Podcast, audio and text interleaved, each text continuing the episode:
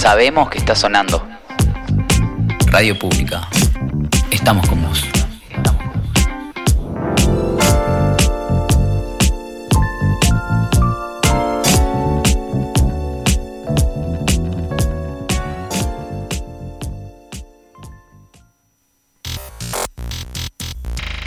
Radio Pública. Ya estamos y ahí vamos. FM 87.9. Bienvenidos una vez más a Radio Gorlami, esta fantástica transmisión gorlaminesca que ya está a punto a punto de empezar. Gorlami. Un programa de gente que sabe, pero no se acuerda.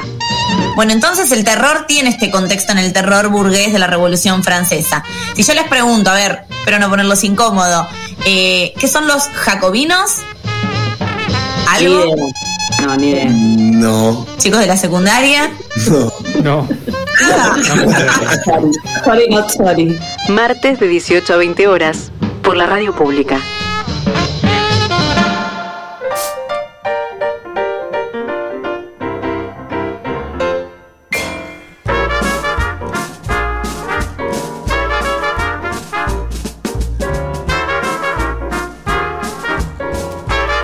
Bienvenidos a Gorlami, bienvenidos a esta magnífica transmisión que hoy se acerca ya a, a sus a su final. A re- Ah. eh, se acerca, se acerca, falta un poquito igual. Ah, una semana. La semana que viene será el último capítulo, pero hoy nos queda un montón para compartir, para delirar No se sobre vayan, no se vayan. No, no se vayan. Era el final. Bueno, chicos, nos vamos. Chau. Solamente queríamos saludar. Último capítulo de 2020. Ah, no, 21, ¿no es este? Sí, sí, ese ya pasó. Es como el mismo Hoy año. Lola igual, no está bien. bien. Quiero decir que vayan a No es escuchar. grabado. No, no es grabado. Vayan a escuchar el último capítulo del 2020 que es sobre el bueno. apocalipsis. Muy gracioso. Es apocalíptico. Sí. Pero bueno, vamos a empezar con este programa presentando a las personas. No, sé- no sé, no sé, no me animo, no me atrevo, no me atrevo a presentarla porque no sé cómo va a responder. No, sí, preséntame, estoy. Está bien. Sé fingir. No voy a decir más fuerte que ayer en esta vez. Sí, qué fuerte. Sí. No voy a decir más fuerte que ayer porque no, no, lo, no lo aparenta ni siquiera. No, porque no es real. Pero en el fondo estoy más fuerte que ayer. Más débil Sí. que nunca. Dale. Es verdad. Eh, inmunológicamente al menos. Inmunológicamente estoy más fuerte. Vamos. Dale, sí. Eh, ¿cómo, era, ¿Cómo era que se que empezaba la, la presentación? La persona que nos conduce por los caminos más sinuosos y más gorlaminescos y es ni más ni menos que Lola.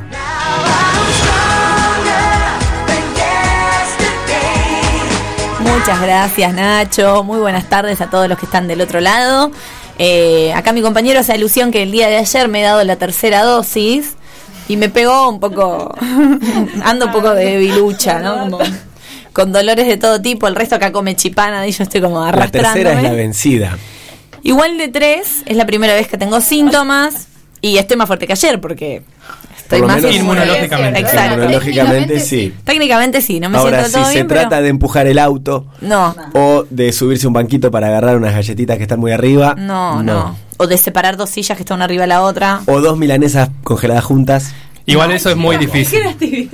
Eso es muy difícil ya. Eso es muy difícil. Sí, sí, sí. No estoy para tanto, pero sí estoy para el programa de hoy, que es el anteúltimo de este año, que es el 2021. Todavía. Recordemos. Así que antes de arrancar vamos a darle la bienvenida a todo este maravilloso equipo, comenzando por ella que desde la semana pasada es más amiga personal que nunca. Es ¿O cierto, no? es verdad. Mi querida amiga personal, Rita. Buenas tardes a todos y a todas. Me gusta porque antes de empezar estábamos todos diciendo me muero, me muero por esto, me muero por aquello. Salté el charco de la muerte, eh, me vacunaron, tengo tétanos y ahora todos bailamos. Me encanta vernos bailar así. amiga ¿no? personal. Ah, bueno, vos no sabés. Porque Porque cuando no nosotros, viniste. Cuando nosotros- hubo algo, perdón, perdón. Y si cuando no nosotros viene, invitamos no, no a todas las personas de la radio y una no se presenta, esa persona no va a saber todo No lo que quiero No sucede. tiene saber, derecho a preguntar saber, tampoco. No quiero saber, no quiero saber. Pensé que era otra, otra cosa. Muy bien, prosigamos. Prosigamos. Vamos a continuar dando la bienvenida del equipo a él que hoy sí nos proveyó, ¿se dice? Nos. A Los irregulares te los debo. Eh, de alimentos para todos los gustos. Sí. Saludables, no tanto. Nuestro queridísimo Felipe.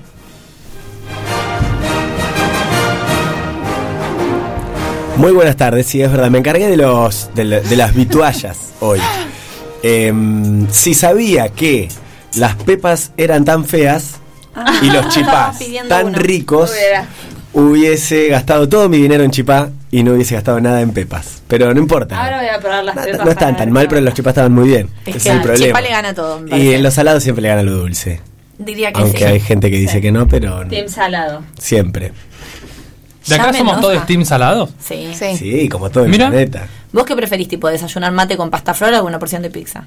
Yo no Bueno, desayuno. igual yo no desayuno tampoco, es muy Ah, fuerte. es cierto, que él no demasiado. desayuna. Bueno, pero entre, bueno, con un tostado de jamón y queso. No, sí, sí. Bueno, jamón vos justo, no. Bueno, un tostado de queso. Bueno, No pegaste una, Lola. Vamos a continuar dando la bienvenida a nuestra queridísima Salem. Una perra sorprendente, curvilínea y elocuente, magníficamente colorida. Buenas tardes a todos. Les que están del otro lado. Acá Felipe está tocando No sé si muchas escuchas algo. cosas y no escucho no mucho. eh, y nadie escucha. Pero bueno, yo saludo igual porque del- del otro lado sí. nos están escuchando. Sí. Ahora de no. un oído. No más. Yo escucho ¿Antes perfecto. estabas de los dos? Bien, sí. Eh, hola. Hola, gracias por saludar. Vamos a continuar dando la bienvenida al equipo, a ver si activamos, que estamos todos medio dándole la bienvenida a él, que es el cerebro, la columna vertebral, la médula espinal, el alma mater de El Gorlami productor. y el productor de Gorlami, nuestro queridísimo Nacho. Muy buenas tardes para todos. Nos encontramos en un nuevo capítulo de Gorlami. No sé si tenían que decir eso. Sí, empezamos disperses, sí, lo ¿no? que quiero. Yo me siento muy mal, chicos. Estoy haciendo No, no, puedo. no. Mucho calor. Yo quiero decir que a mí Ella siempre se justifica. siempre hay Bueno, una estoy haciendo my best. A mí ayer también me pusieron la tercera dosis de AstraZeneca. ¿Sí? ¿no? Sí, y estoy un pimpollo. ¿Y cuáles eran tus dos anteriores? Turín, Turín.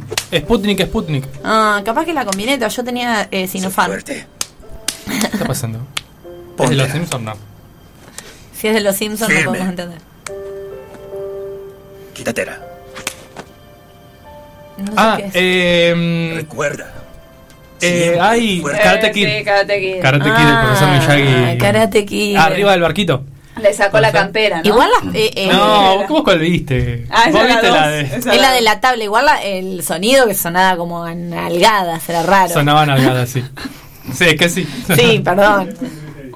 Bueno, vamos a comenzar dejando nuestras terceras dosis de lado y seguro que Salem nos quiere recordar las redes sociales. Justo ahora. Así Pero antes no hay una novedad. ¿Hay una novedad? No sé, decímelo vos. Ah, re malvada. sí, pues ha llegado un nuevo integrante a mi familia.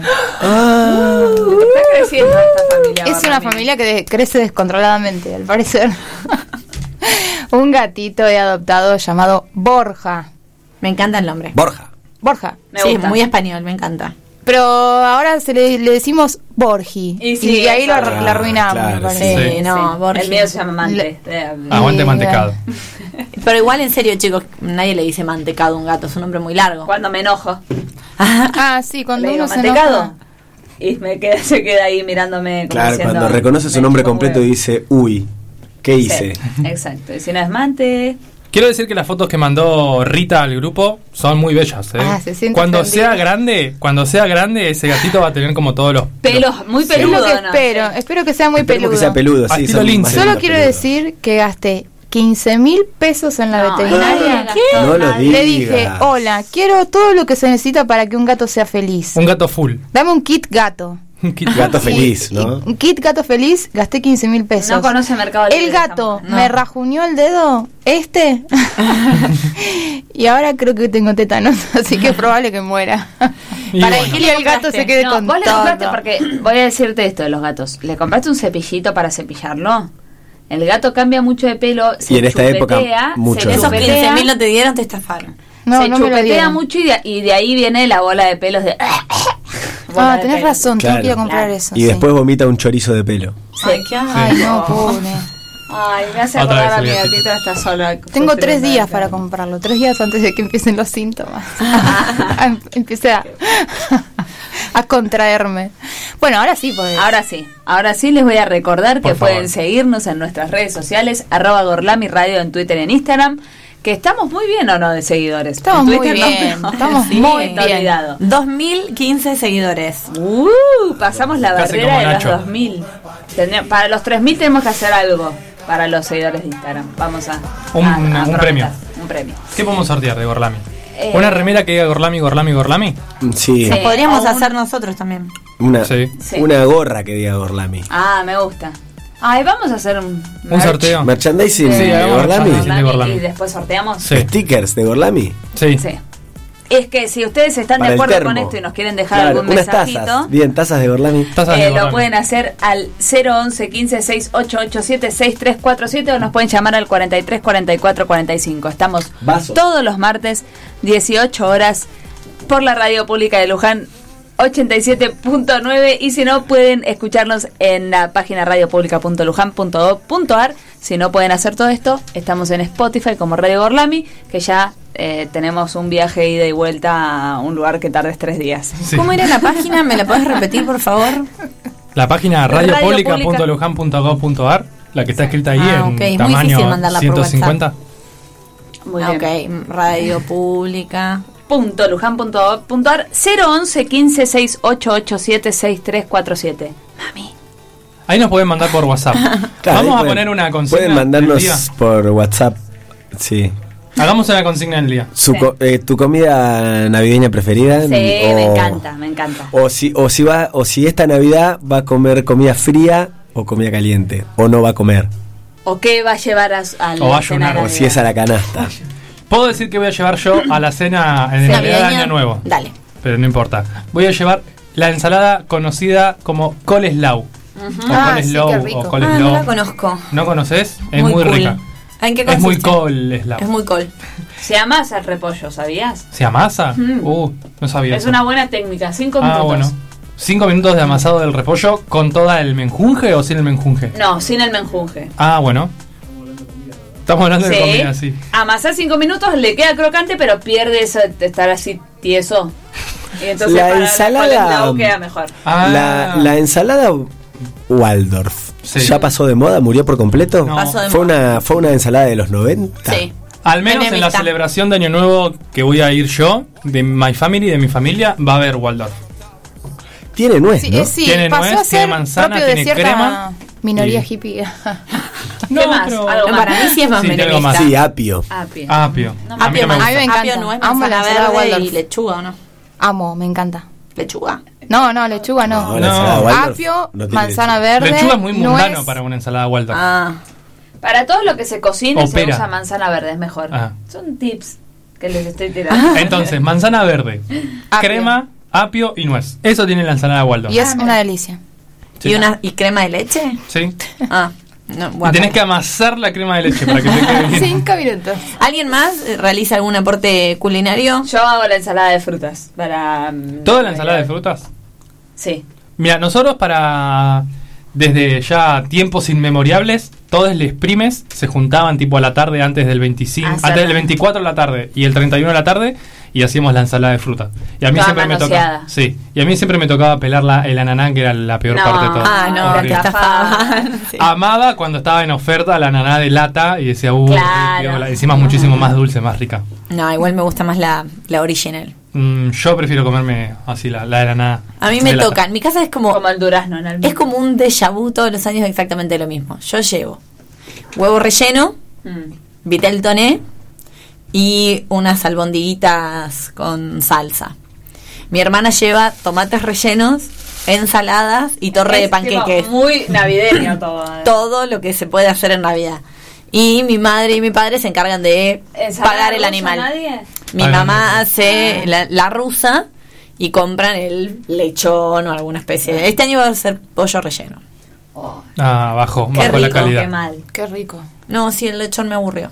¿Ah, sí? Rita, ¿vos co- cocinas algo para Navidad? Sí, este año me toca hacer la entrada. Estaba pensando, no sé si iba a hacer un vitel toné o iba a comprar un matambre relleno. alguna ensalada. Te vamos y a- no después sé. te vamos a pasar tips de así pequeños tentempiés navideños. Una, una Navidad hice tipo tapas y me, me la jugué, pero ahora no sé. Es como que. Vas a morir además de tétanos. En tres Sí, días. debería despedirme a todo trapo, ¿o no? Mal, como claro. hacer una super entrada, así como. O nada, total. O sea, Total, ¿qué recién al otro lado, claro. O la nada misma. Sí, tengo que tengo ese debate. Tengo que Bien. resolverlo. Yo no hago nada, para, yo no, no, no colaboro en nada en Navidad. A lo sumo compro un espumante. Ah, y después Digo, era el con- alcohol. con, que- esto, con esto quiero que me den de comer toda la noche. Ya traje esto. Bueno, cada uno. Porque no sé hacer ningún plato navideño. No sé hacer viteltoné. La ensalada de fruta. no hay que. Tendría que googlear. Porque algún truquito debe tener. Sí, ¿cuál Todo es? igual es comida Fruta difícil. Es comida Sí. difícil de hacer. El No, vitel toné, por ejemplo. es una pavada. No, para cortarlo. Es Ah, difícil cortarlo. finito. No. Sí. ¿No tenés un eléctrico? No. Necesitas uno eléctrico, claro. Necesitas un eléctrico. Ah, Yo lo he O hecho. mucha paciencia. No, o de cerámica. No, no, no También. tenés. No ¿De hay cerámica forma de funciona crear. mejor? Sí. ¿Un cuchillo de cerámica? Yo con muy el de cerámica difícil soy la persona finito. más feliz del mundo. Sí. Son muy Pero buenos. porque sos slasher. Bueno, Bueno. He aquí la introducción como larga, ¿no? De eh, las comidas navideñas, que igual seguramente ahora nos vamos a explayar porque Sí, en realidad la estábamos alargando para ver si nuestros oyentes mandaban yo hago tal cosa, yo hago tal otra, pero Claro, no pueden llamarnos, mandar un mensajito, decir que Bueno, comen, que eh, hagamos, hagamos una pregunta en Instagram para que las personas contesten cuál es el plato que ellos preparan. Ellos preparan. No los que más comen. Che, tengo amigos Bien, tratando de, comunicarse y no entran. Bueno, empezamos con el tema del día. Dale. Sí, vamos. A la una, Empecemos. a las dos, a las tres.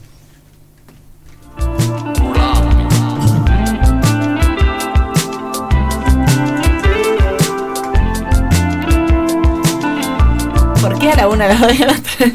Porque pintó. Para Muy tiempo. bien.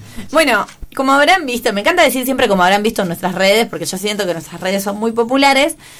El día de hoy vamos a hacer alusión a el- este tema, ¿no? Que un poco está sonando en todas las casas, es el tema de la semana, la Navidad, sobre todo porque es un festejo que tiene un origen o un justificativo religioso, pero que trasciende la religión, ¿no? Acá, aquellos que no creen tanto, igual por ahí ponen un arbolito, el festejo, el regalo, como que es más una tradición popular, que sí, algunos la tienen arraigada la cuestión religiosa, pero no necesariamente.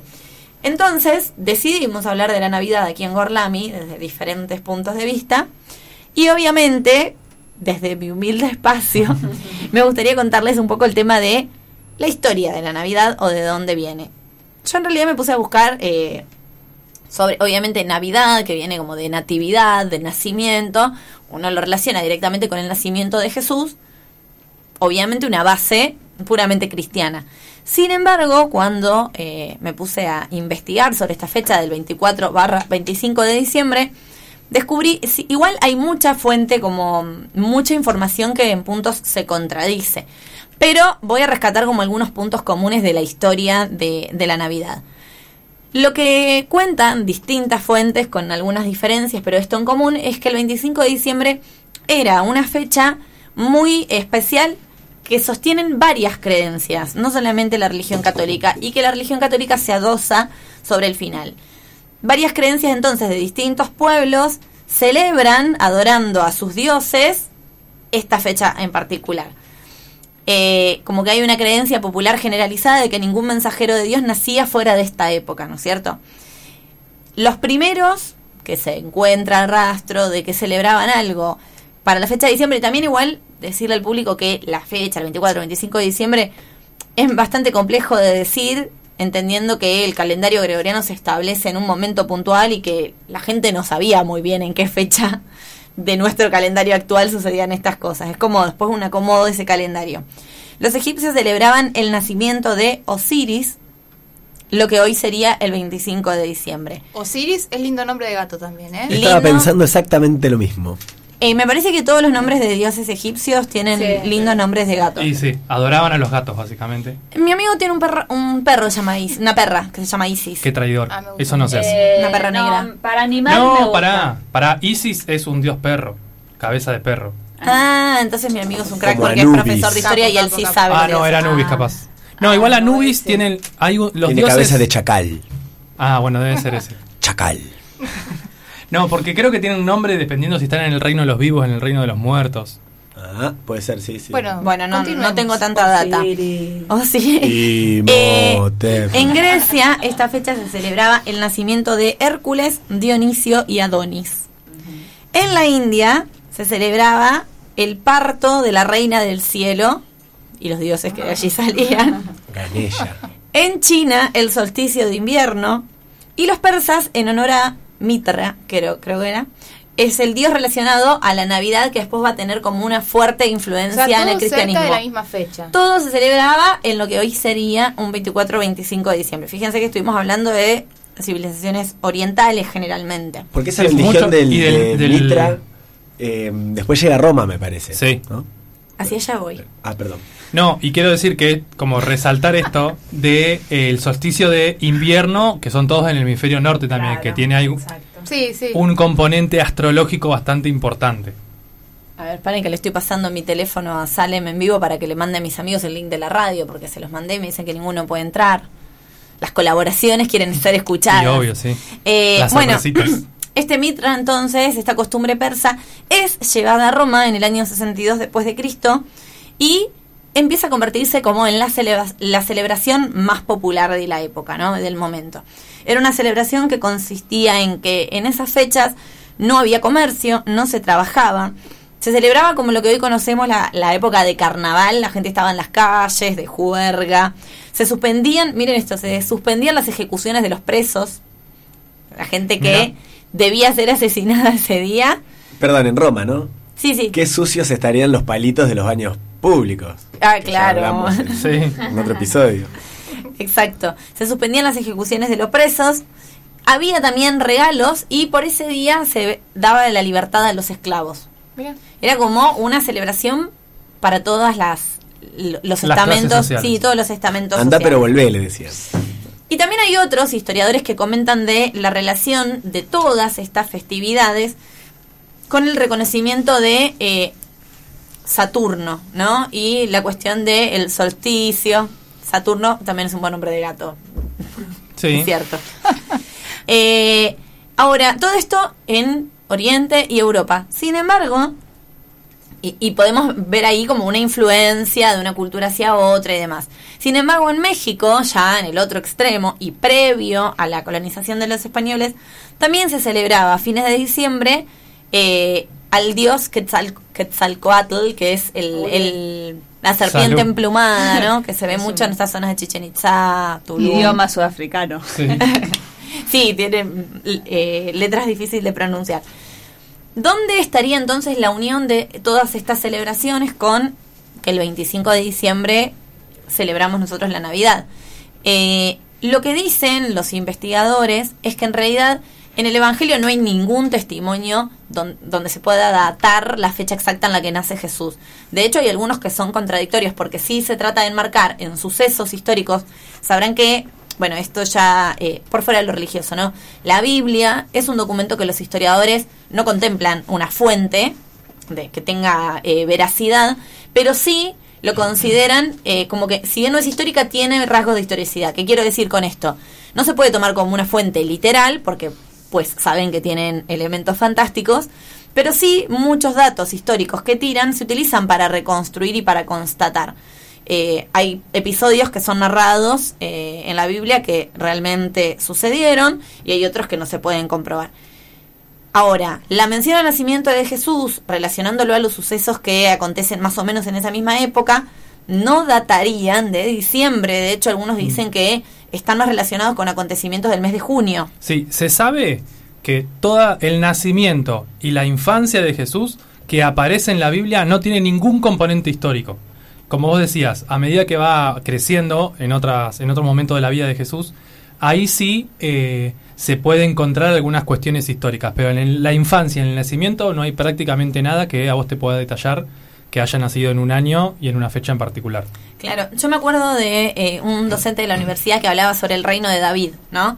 Y en realidad cuando buscaron los, o sea, de acuerdo a los lugares, las descripciones y los, el sitio, eh, las excavaciones arqueológicas dan cuenta de un pueblucho, digamos, que puede haber existido en esa zona, pero no de un reino, o sea, ni de- no hay evidencia de una persona con semejante poder. Entonces, como que hay cosas que sí sirven y entendiendo esto como fuente, nada comprueba que haya sido en diciembre 25. Pero eh, en la época que los romanos empiezan a expandirse territorialmente y a copar, digamos, otras culturas, lo que pretenden hacer, digamos, como para no imponerse, así como se da también el- la conversión al cristianismo como religión oficial, es establecer una fecha donde se pueda celebrar la Navidad cristiana, pero que no se contraponga con las tradiciones que ya estaban preestablecidas. Entonces, decíamos que Mitra, que era del imperio persa, después conquistada por los romanos, celebraban el 25 de diciembre, y en el 354 después de Cristo, en uno de los concilios, ahí mencionaban dos papas, yo me voy a quedar con este, no sé si era, el papa Liberio, pero habían mencionado otro también, se decide establecer una fecha para la Navidad y se concreta que sea el 25 de diciembre para qué? Y para aglutinar un poco todas las celebraciones que había y que queden bajo la norma del cristianismo. Tiene que ver un poco con el sincretismo cultural y también con no contraponerse y armar otra celebración. Entonces de a poco y con el tiempo todo esto se fue como unificando en una sola y gran celebración como más hegemónica si se quiere, que terminó siendo la Navidad. Y eh, hablando de esto, de obviamente el origen religioso, también me gustaría contarles un poco sobre el origen de nuestro Papá Noel, ¿no? Que ahora es como, no es tan cool de decir Papá Noel. ya le empezaron a decir acá Santa Claus. Santa. ¿Posta? ¿Le están Santa. diciendo Santa Claus? Santa. Para mí siempre igual, ¿eh? Fue como el ¿Santa? Papá Noel, no, no, Ah. Papá Noel y todos No, pero hoy lo- Santa Claus. Les niñez dicen santas muchos, ¿eh? Y sí, mucho consumo de dibujito animado. Santa. eh, Santas de otro lugar. Sí. Bueno, la figura de Papá Noel o Santa Claus también está inspirada en una figura cristiana, en el obispo Nicolás de Mira, que existió en el siglo IV en lo que hoy sería eh, Turquía. ¿sí?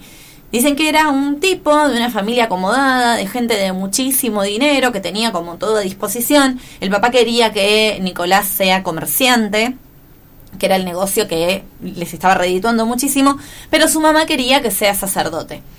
En la época en que él era pequeño, una peste del momento se lleva a su madre y a su padre, y por esto Nicolás decide entregarse al sacerdocio. Tiene muchas S y quizás esté ceseando. No, te salió Está re muy bien. bien. Ah, Parece eh, que hablas en parcel. sacerdocio. Eh, no solo esto, bueno, igual esto era parte también y así, asterisco, otro momento de la historia, el gran enriquecimiento de la Iglesia Católica se da en la Edad Media con toda la gente que se mete a cura, monja y demás, que generalmente eran de las clases nobles y entregaban todos los bienes, o, o las viudas también que iban a los conventos y entregaban sus bienes. Este Por eso buen el voto hombre, de castidad, ¿no? Exacto, y de ahí viene el origen del voto de castidad, donde uno no puede tener propiedades privadas por fuera de la iglesia. Eh, ahí es donde él toma la decisión, ya sin sus padres, de tener una vida más pobre, más austera, y dona todo, todo, todo lo que tenía a los más necesitados, y se encomienda entonces a la vida religiosa. Dicen que empieza a tomar popularidad por su sentido de, de la caridad, del acompañamiento, de preocuparse siempre por eh, como los más necesitados.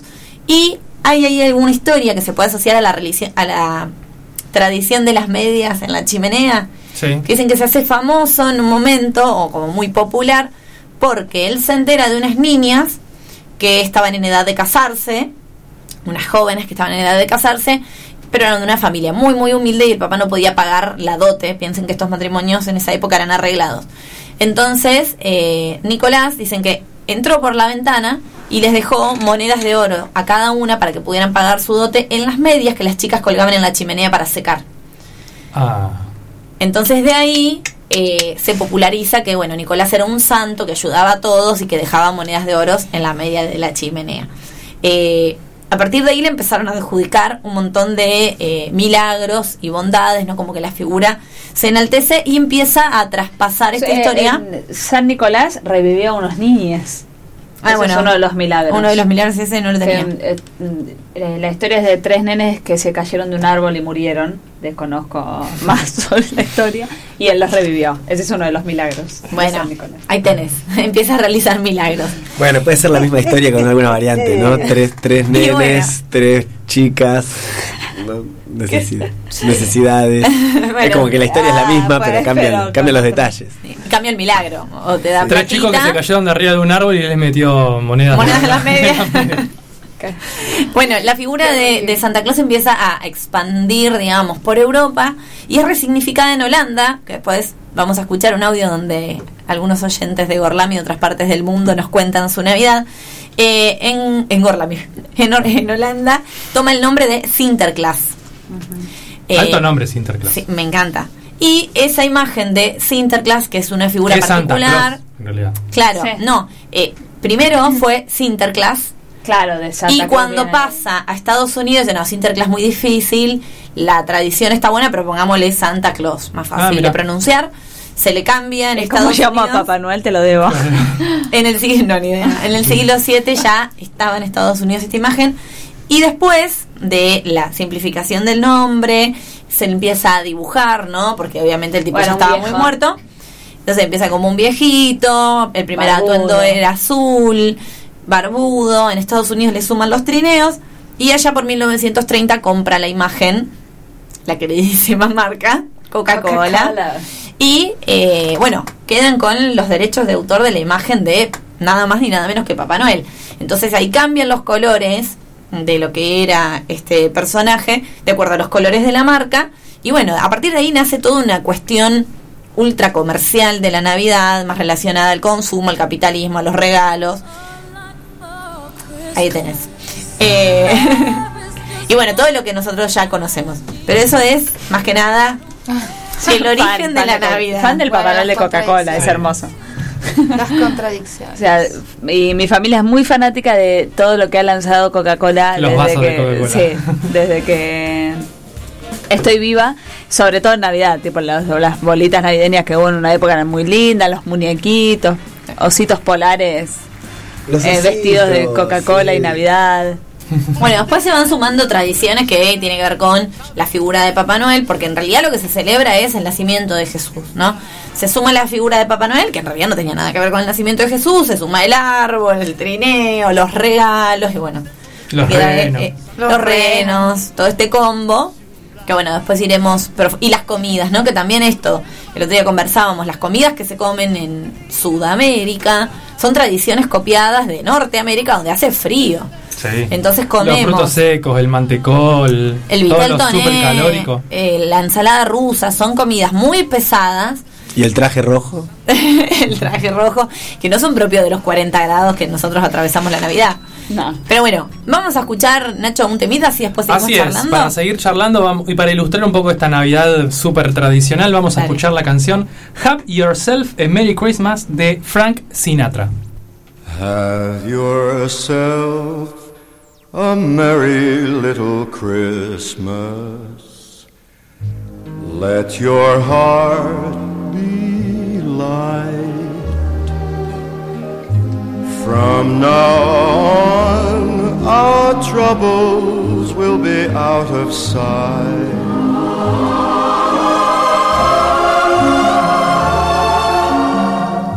Have yourself a merry little Christmas.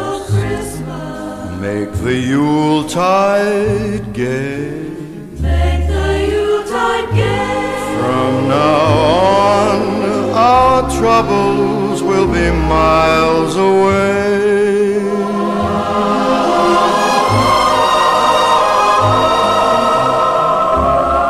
Here we are as in olden days, happy golden days of yore. Faithful friends who are dear to us, gather near to us once more. Through the years, we all will be together if the fates allow. Hang a shining star upon the highest bough and have yourself a merry little Christmas now.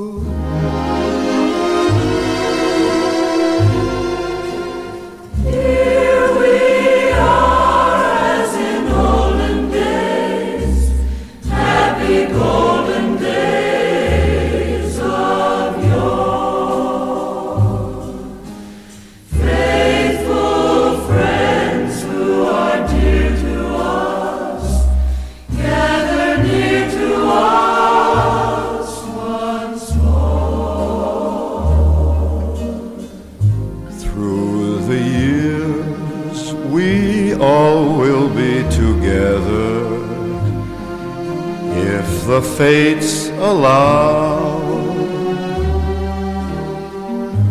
Hang a shining star upon the highest bar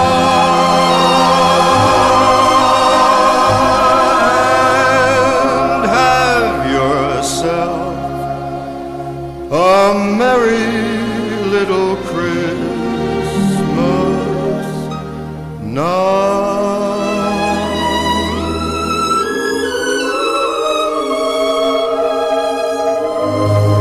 Terminamos de escuchar Have Yourself a Merry Christmas de Frank Sinatra. Y seguimos aquí en Gorlami, desde la radio pública de Luján. Se ríen por mi pronunciation, pero yo estoy seguro que Estás la dije muy mejorando. bien. No, estás mucho Estás mejor. mejor. Yo hoy escuché el episodio 4 de Gorlami que está Ay, sí. para todos nuestros oyentes, está en Spotify.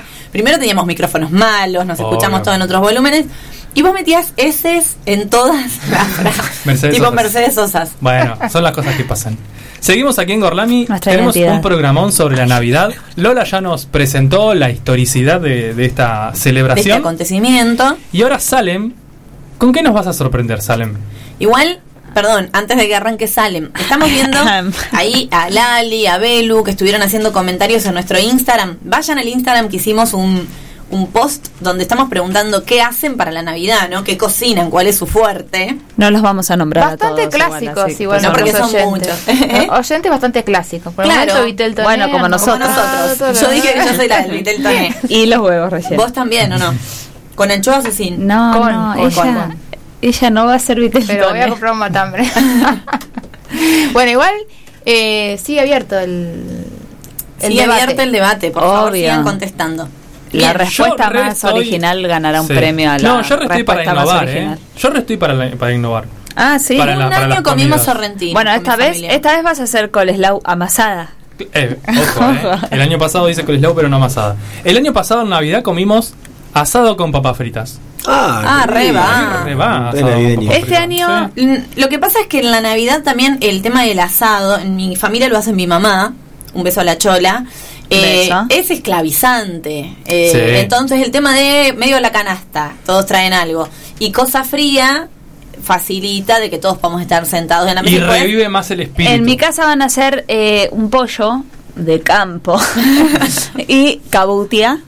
¿Qué? ¿Qué sería? La- el zapallo, la Ah, sí, cautia. Eh, para mí Ah. y mi hermana, que somos no comedoras de carnes. Y eh, con papas, porque siempre yo, si hay papas, ya soy feliz. Todo lo que vos hagas. Lo que es otro punto papas, de debate navideño es el pan dulce. Amo, gente que lo pero odia, no con gente brulla, que lo con- ama. no con brulla, no con fruta brillante. No, chicos, y otro tema de la Navidad es, es- son después lo- los mambos familiares, porque después cuando la tía trae siempre lo mismo, la ensalada de aquel estaba más rica. No, yo con mi familia paso con los mismos con lo que me frecuento todo el tiempo, no viene la familia ampliada, onda padres y hermanos. En casa siempre hay gente que Somos- no es de la familia. Nosotros somos también. siempre los mismos y a las 10, 11 de la noche como... Miramos la ayer. ¿de, qué hablamos? No, igual hay Si que querés venir tarde. a casa, Lola, Sí. te invito. No, no, ma- no manejo, no me subo a la ruta en las Navidades ni en los años nuevos. Te quedas a dormir, no pasa nada. Bueno, gracias. Bien, Salem, Bien, a- ahora puedo. ahora podés ¿Qué obsequio nos trajiste? No, bien, primero antes de ir a lo que en realidad yo les iba a hablar, busqué como un poquito de de dónde viene el árbol de Navidad, como buscamos, eh, Lola nos contó el origen del- de la Navidad en sí y de el señor eh, Papá Santa Noel, le voy a decir así, no digo Santa. Claus, sino... Yo soy full, full fanática de las películas navideñas, pero a un nivel, ya vi como ocho en lo que va de, del Mi pobre que mi arbolito angelito- está. Ah, la vi, por ejemplo. Pero califica como navideña. Se califica como navideña. Top 10 de Sí, las navideñas. sí, Me gusta mucho tres. esto de esta chica, la de mi amiga la sirena, vos la tenés que conocer. Sí, ¿qué- ¿y cuál? Eh, que también es de Little Italy, que me la mandaste vos, me la recomendaste vos. La actriz, ¿la ubicás? Sí, para mí, o sea, tengo en mi mente una, no sé si será esa. ¿Y no viste la película navideña que Ay, pasa no me la Navidad con.? Bueno, no importa. Bueno, eh, Santa Cláusula para mí es la mejor película navideña. Nadie la vio. No. Sí, yo la vi, yo la vi, Santa pero a mí las películas de Sí, Navidad no es me vieja. gustan. No me gusta ¿Qué? ninguna película de Navidad. Ay, Ni- amo. el pobre- mi pobre angelito la miro porque es un clásico, pero tampoco me parece. No, no, amo. Y por favor, mira Santa Cláusula, la 1. Bien, eh, y mi pobre angelito la vi hace una semana más o menos. Yo la veo No, siempre que la engancho. Bien, eh, hay diferentes versiones de eh, dónde viene el árbol de Navidad, como todo. Leyendo un poco sobre el tema, hay versiones de absolutamente todo lo que se les ocurra respecto a la Navidad, sea el nombre de Papá Noel, sea el árbol, sea la historia. Eh, en este caso, nos ubicamos en la antigüedad en Europa, en el norte, en el hemisferio norte, por esto de festejar el solsticio de invierno, se eh, adornaba un ro- gran roble que en realidad se relacionaba con los dioses. Se decía que en la punta del roble estaba Asgard, que sería Sí. el lugar de los dioses, si vieron Thor, lo pueden que saber. ubicar. y él... Sí, en eh, toda la mitología nórdica hay como un árbol que simboliza como todo eso. No sé exactamente bien cómo es, pero Bien, y en la, y en al final estaba el. Leim, no sé una es. serpiente, ¿no? No, el reino de los muertos. Ah. O sea, estaba, bueno, mm, la Ajá. lógica. Me encanta. Ay, me encanta Eh, entonces, cuando llega la evangelización a estos pueblos, eh, es ahí cuando se toma la idea de este árbol que relacionaba a todo el mundo de los dioses con, bueno, vamos a hacer que tenga forma de triángulo por eh, esto de la Santísima Trinidad, entonces Ah. cambian el roble, El roble por por un un pino. Y la historia es que eh, se le... Desconozco quién es igual, pero Créeme, San porfa. Bonifacio, Ah, sí. Ah, sí. no, claro. lo, no lo tengo, la verdad. Zamboni. Eh, que era eh, es un evangelizador de Alemania. Eh, hace esto de reemplazar y además le cuelga manzanas como esto de la tentación. Ah. Tienen como distintos significados religiosos el tema de que- las decoraciones. Y velas por la luz de Cristo. Claro. Yo pensé que no era tan, re- tan cristiano el árbol de Navidad, mira. Bueno, lo cristianizaron Sí, porque... sí. Eh, bueno, y obviamente con el tiempo fue transformándose en lo que soy. Pero es interesante decir que la estrella se ponía porque era la estrella estrella de de Belén. Sí. claramente. Eh, esto de San Bonifacio que decoraba con manzanas, eh, que tenía que ver con las tentaciones y después eh, era como lo que reemplazado por las bolas o las guirnaldas, era como simbolizado como los dones de Dios a los hombres. Claro. Los lazos, los moñitos que vemos, eh, representan como la familia, la unión que hay entre las familias y las personas queridas alrededor de ese árbol, porque es como el, el árbol es como nos Claro. junta a todos. Como la última escena del Grinch. Ay, de Exacto, hecho, el árbol convoca a la familia, o sea, en general es una tradición que el árbol se arma el 8 de diciembre en familia. Y porque el 8 de diciembre, obviamente que lo pusieron los cristianos, ¿no? Lo primero no tenía como una fe- va, tenía la- esta fecha alrededor del solsticio de invierno, porque Claro. se, se celebraba eso. Y después y la luz de Cristo representada en velas en su momento, luces hoy en día. Ese es como el- el- una breve explicación del origen del árbol de Navidad y de lo que más cercano que tenemos Bueno, porque hoy en día. vamos entendiendo el porqué de las cosas que tenemos en nuestra casa, de las cosas que comemos. Exacto. Y Y, de lo a que mí me encanta además, es divino. Yo iba leyendo y fanatizada. Y soy muy fanática del Grinch también, que si bien... Amo el Grinch. No vi el Grinch. Eh, no, bueno. No, ya no viste el Rey León, entonces ya después de ahí Sí, puedes claro. Pero el Grinch, eh, Doctor Zeus, el Sí, original, el el, original, dibujito, el del poema. Hoy con Felipe claro. estuvimos como investigando un poco Estuvimos más. investigando, sí. Y, y es el del poema. Bien. Ahora sí, vamos a pasar a unos eh, hermosos testimonios que tenemos de cómo se celebran las Navidades en otros países. Yo después les voy a contar algunos países, pero tenemos relatos De primera protagonistas, persona. exacto, de Sí. primeras personas de, de Holanda, México y Brasil que nos van a contar cómo se festeja la Navidad. Que le con- algunos nos contaron a nosotros y otros le contaron a Belén, que es una amiga que es mía. una amiga, que fue la que hizo el contacto. claro. que fue la que hizo el contacto, que bueno. No, no tenemos tantos contactos, bueno, perdón. Así que está bueno para ir escuchando también las modificaciones que hay en cada uno de estos países y las cosas en común, ¿no es cierto? Y para que vean que no mentimos. Que tenemos amigos. Y el oyente canadiense que teníamos, no sabemos No, dónde no está, mandó pero no nos nada. mandó el audio, Pobrecito. pero... ¿Escuchamos, Marcelo? Bueno, pues aquí es muy característico las fiestas previas a la Navidad que se llaman las posadas, que es una tradición muy importante de la cultura mexicana. Estas celebraciones No son nueve días antes de Navidad, aproximadamente a mitad del mes de diciembre. En ellas se hace una representación del recorrido de San José y la Virgen, que van buscando un lugar para hospedarse para que nazca el niño Dios en Belén. Durante la procesión los participantes se encienden velas y se cantan villancicos y se pide posada. Se canta como para que dejen entrar a los pastores. También algo muy representativo de aquí de México son las piñatas, que en Navidad pues no faltan. Eso es una tradición que trajeron los españoles, los frailes españoles cuando vinieron a evangelizar. Eh, en estos la piñata tiene siete picos que representan los siete pecados capitales y se supone que cuando lo rompen, cuando rompen la piñata, se vence al pecado y al, a los siete pecados y los dulces son como la recompensa, los dulces dentro de la piñata, por lo general son jarrones o cosas así, entonces cuando se rompen caen ahí los dulces y ya pues corren todos los niños a agarrarlos. Y es como la recompensa de la virtud y la fe.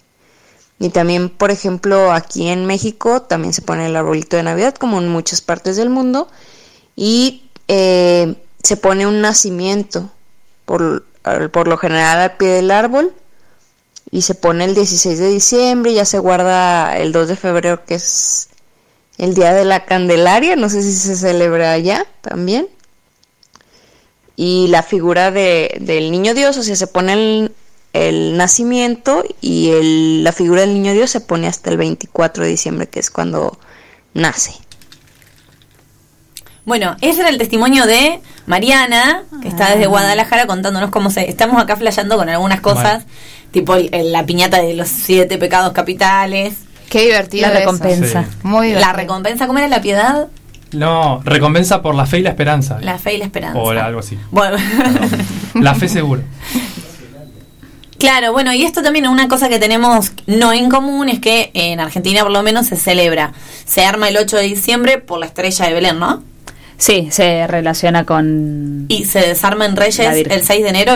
Vemos que en México amortizan los gastos de, de Navidad porque están hasta febrero. Pero desde el 16 de diciembre hasta el 2 de febrero. Están. O Claro, sea, empiezan una semana semana más tarde. pero terminan un mes más tarde casi.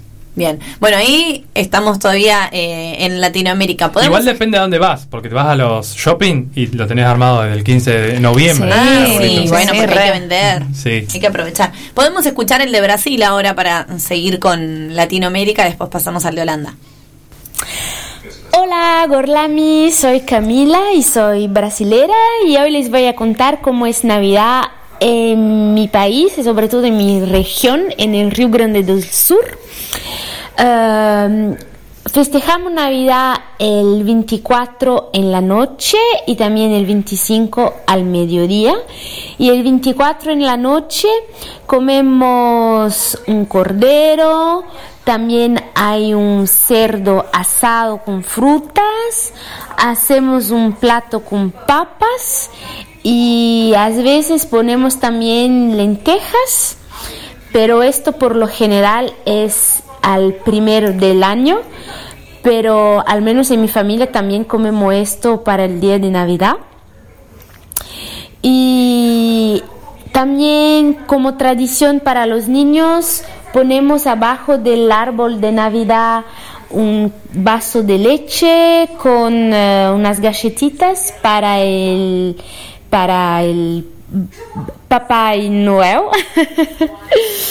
y así es. Y el 25 comemos por lo general un asado. Bueno, no sé si saben que... La amo. Sí. es lo más. Bueno, gracias a Cami que nos mandó ese testimonio. Eh, en el sur de Brasil, en esta zona, Río Grande de- do Sur, que es donde también están lo que ellos llaman los gaullos, que tienen la tradición, y hemos hablado en otro programa Tenemos de un Gorlami. programa, Tenemos un programa donde eh, toman mate, comen asado, muchas de las tradiciones Toman son... Fernet. no sé si tanto, pero las tradiciones son muy similares. Pero ahora vamos a terminar este, este breve momento de corresponsales. Internacional. Esperen, esperen, ¿cómo era lo de las lentejas? Que yo ¿Cómo leí con que en muchos lugares eh, se reemplazan las lentejas por las uvas, que es una tradición también de... Eh, 12 uvas son. 12 uvas Sí. del, Eh, o- que en realidad suele ser en Año Nuevo, ella dijo que igual, el que era Ah. el primero, ella lo aclaró, pero yo leí que en muchos países también se hace en Navidad, esto de como los deseos, no sé bien Pero cuál es el sé que significado. con las, sí, con las campanadas, no me acuerdo si son 12 Claro. o son 10, con las campanadas es la campana que preceden la medianoche. Sí. Con cada campana te tenés que clavar una uvita. No. La lenteja para mí es más pasable Sí, sí. que la uva. Pero la lenteja será la lenteja, la del guiso de lentejas. No, no, una uva fruta, no una, no una uvita. Camila, si nos estás escuchando, ¿la lenteja es la del guiso? ¿Cocida, cruda? ¿O serán como poroto. lentejas de chocolate? Ah, puede ser. Ah, un rocklet. Claro, bueno, Puede capaz ser, que puede sea ser. Mención no Como un pagada. M&M. Ojo, eh, puede ser esa. Bueno, ¿les parece si escuchamos ahora sí eh, una celebración muy distinta que es la de Holanda? Y recuerden que dijimos que de ahí era un poco el origen de, de San Nicolás, San Nicolás. Santa Claus, Sinterklaas. Dale, Belén. Claro que te puedo contar algo sobre las tradiciones de los Países Bajos. Em, una de las fiestas más grandes aquí en diciembre es la fiesta de San Nicolás o Sinterklaas.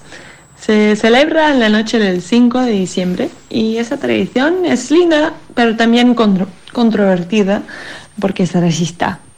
Um, bueno, Sinterklaas o San Nicolás es un obispo muy muy vieja que según los holandeses vive en España y llega en barco de vapor a Países Bajos medio noviembre. Y a partir de ese momento, todos los días en la televisión hay las noticias de Sinterklaas y puedes ver lo que está haciendo. Am, con Sinterklaas vienen también los Pedros, ellos traen, traen los regalos. Ellos tradicionalmente eran negros o con la piel pintada de negro am, y eso, bueno, tenía y tiene eh, un fuerte vínculo con la esclavitud. Y por eso, desde hace un momento, su, su color está cambiando, afortunadamente, para que pueda ser una fiesta para todos los niños. Hoy en día Sinterklaas se celebra con muchos tipos de, dulces y galletas ah, y muchos regalos, ah, muchísimos regalos. Y no solo son regalos serios, también hay regalos chistes, ah, como un, regalo que al final es solo una caja vieja, caja vacía, por ejemplo, o tu regalo deseada, pero hecho en, pa- en papel mm, maché, ah, o cosas así. Y además escribes poemas ah, para tus familiares y esos poemas te permite bromear sobre esta persona o incluso ser, ser un poco malo, eh, decirle cosas que normalmente no, no atrevas. Qué genial. Muy piola. Muy bueno. bueno, qué, qué distinto, ¿no? También que sea el 5 de diciembre y que esté Sí. específicamente en regalos. O sea que es la celebración de Sinterklaas Es la de los regalos, y es especialmente. especialmente regalos. sí. Tuve la suerte de pasar un 5 de diciembre con Anita y bueno, me hizo un poema muy gracioso y el regalo también, no era un regalo, no sé, era un regalo de Era un verdad, regalo pero un regalo chiste, irónico, un regalo Claro. chiste.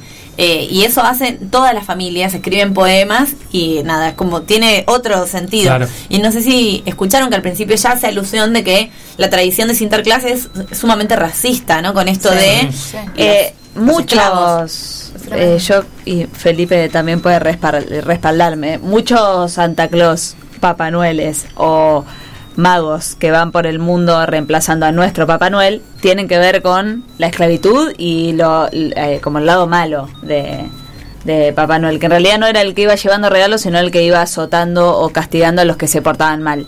Eh, en shit. en Claro. muchos, en Sí, muchos sí. lugares tiene que ver con eso y después vamos a, a Profundizar. Lo del Profundizar. 5 de diciembre es porque me parece que la fecha de nacimiento de el verdadero, el verdadero San Nicolás. Nicolás de Bari. es esa es esa fecha. Ah. Y bueno, vieron que está, le- digamos, donde está arraigada más la tradición y la relación con San Nicolás es en Holanda. Y en muchos lugares de Europa lo que se hace, que debe tener que ver con esto de la media ahora bota en la chimenea, le- la gente no recibe regalos solamente debajo del árbol, sino que dejan eh, los zapatos en la chimenea y eh, es para las golosinas se le llama, en realidad, como para regalitos un poco Todos los lugares donde puedan dejar algún dulce. regalo se deja. Eh, sí, entonces, eh, y yo supongo que también de ahí viene el, el Papá Noel entra por la chimenea. Claro. Claro. Eh, Bueno, de esa relación. eh, acá nos acaba de escribir Camila, que está escuchando el programa, y nos dice que las lentejas son las lentejas del guiso, que no son Ah, lentejas de chocolate, y que... eh, Una gana que sean de chocolate tenía Lola. No eran de chocolate.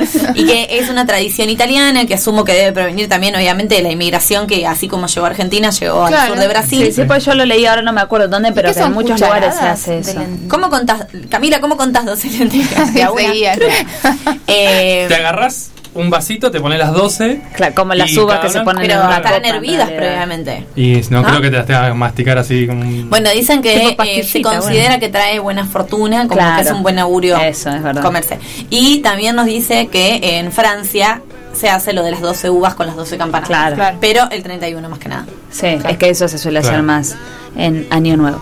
Eh, yo que estuve buscando sobre otros países, hay como tradiciones, no es exactamente festejo navideño, pero tradiciones que se hacen en, e- en esa fecha, que la verdad bastante locas para lo que estuve viendo. En España es muy común y por ahí gente que ha estado en aquellos pagos más tiempo, en Cataluña más específicamente, existe como una tradición que es eh, que se llama la tradición de los troncos de Navidad, que tiene un nombre que ahora no me acuerdo, eh, el tronquito específico, porque cada familia como que adorna un tronquito. Tenemos un oyente que está en Valencia, a ver si nos puede A ver, contestar. a ver. Y eh, lo que se hace es como que vos le pedís al tronco este los regalos. Vos le pedís al tronco, no a Papá Noel. Eh, se le pone una mantita como que se lo abriga. Yo he visto fotos de que también se le ponen caritas. No leí exactamente eso, pero sí vi fotos. Y entonces cuando eh, llega el momento de, de la reunión navideña, se reúnen alrededor del tronco. se- los niños generalmente le suelen cantar canciones al tronco y después con palos le pegan. No sé cuál, a- cuál es el objetivo de pegarle al tronquito, pero le pegan pidiéndole... Eh, Dame el regalo. Sí, como tipo, dame, claro, como te pego porque quiero mis regalos. Es como. Esa es la- una y- de las tradiciones. Una joda, ¿no? Suena a que. Che, dice, eh, bendecimos un tronco y después le- lo azotamos. Sí, sí. Me, me parece que lo, lo del tronco es porque eh, están saliendo de el invierno. No, están entrando el invierno.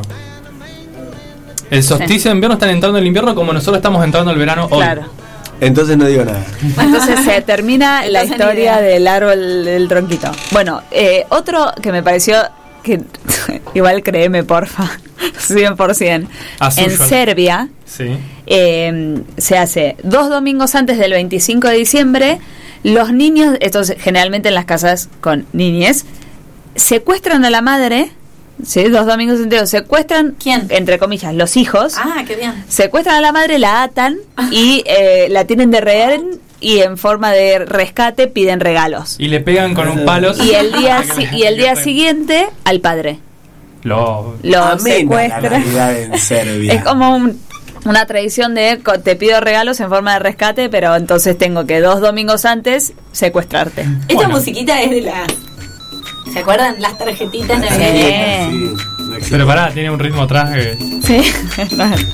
Bueno, la gente, muchos es de los que están escuchando ahora, no sé si Sí. son generaciones que llegaron a ver esas obras de arte. Qué belleza esa tarjeta. La tarjeta de. Navidad que la abrías y tenía la Yo musiquita. un año viajé a Estados Unidos y hay tarjetas, pero que Súper fantásticas. No, en fantásticas. Inglaterra también que se te usa cantan. mucho regalarse tarjetas para situaciones. Claro, Pero sí no- hay de todo, tipo. Pero de todo. Sí, feliz primer domingo sin lluvia. Sí, es como una... es- son de tener mucho ese tipo de gestos para Gustoso. cualquier cosa cotidiana. Te mudaste, una tarjeta, Sí. te Sí, recibiste hay una de todo, tarjeta. hay de todo. Es Acá verdad. se perdió un poco la tradición de la tarjeta. Me encanta a mí, me parece hermoso. Paren. también. Esperen. ¿ustedes se acuerdan cuando estaba acá en Luján el SU?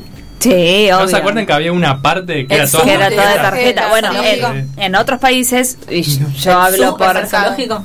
Supermercado. No, No, supermercado. supermercado, Eh, y cu- cuando estuve en Australia también había, en, todavía en los supermercados hay una sección toda llena de tarjetas, pero sí es verdad que había muchas más que acá, de felicitaciones de- por todo. Eh, bueno, otro Japón tiene una tradición que me pareció interesante nombrar, como eh, la Navidad no se relaciona en nada con el cristianismo en Japón porque es muy baja la- el porcentaje de Cristianos. cristianos. Pero hay una costumbre que se que empezó en, en, en los... Niwana Kentucky. Esa. Ah, ¿sí, ¿vas a nombrarlo? Pero por otro motivo, sí. Ok, ¿lo digo?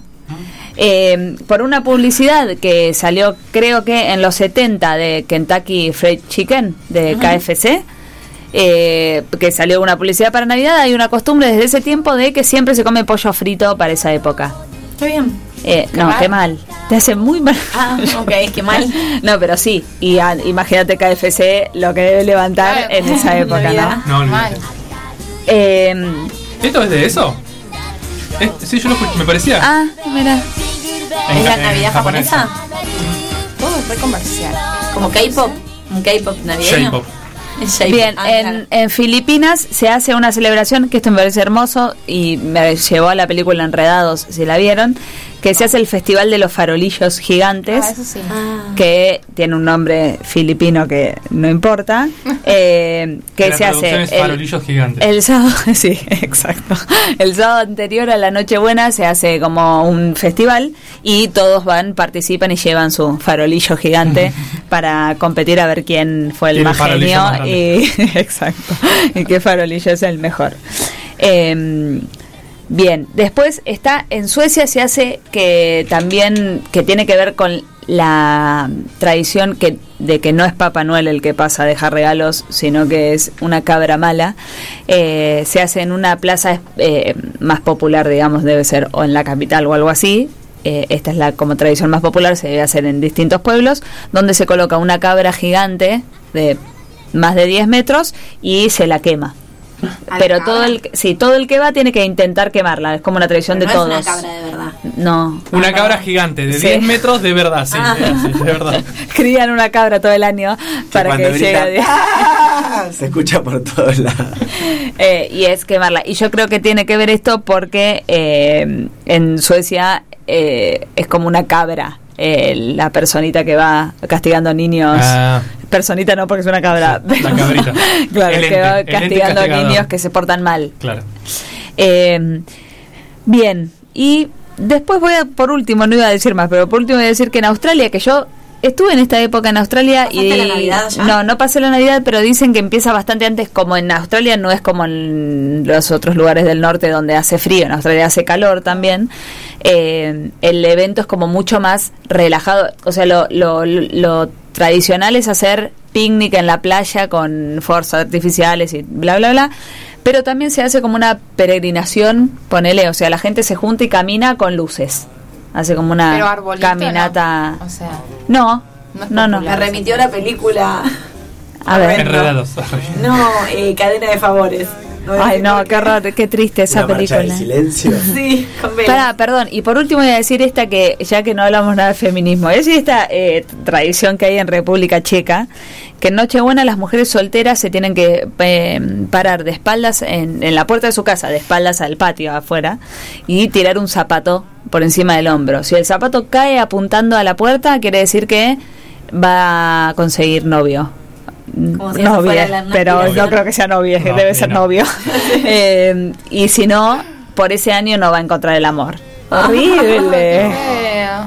Pero bueno, quería nombrarla porque es horrible. El amor, pero capaz que tiene pareja. me pareció más horrible la Navidad de Serbia, pero. no, pero no, secuestremos a nuestros padres. No, igual, chicos, la de España es rara pegarle un tronco. no está eh, ¿Qué hace la ahí en la amiga, no sé qué era, de no, Valencia. No, no contesto. Hay gente Bueno, España las ahí. tradiciones todavía. Le vamos a dar un rato para que conteste. Dale. Y mientras vamos a escuchar una canción, como siempre, de las Navidades. Ilustrativo. Porque son las Navidades. Ya no podemos hablar de la Navidad. No, claro. Son y las después de todo esto, Y no, ya. algo tiene que haber quedado claro. Y La sí. plurinavidad. La plurinavidad, plurinacional. No Rita. Vamos a escuchar la canción Navidad de Reserva de Él mató a un policía motorizado.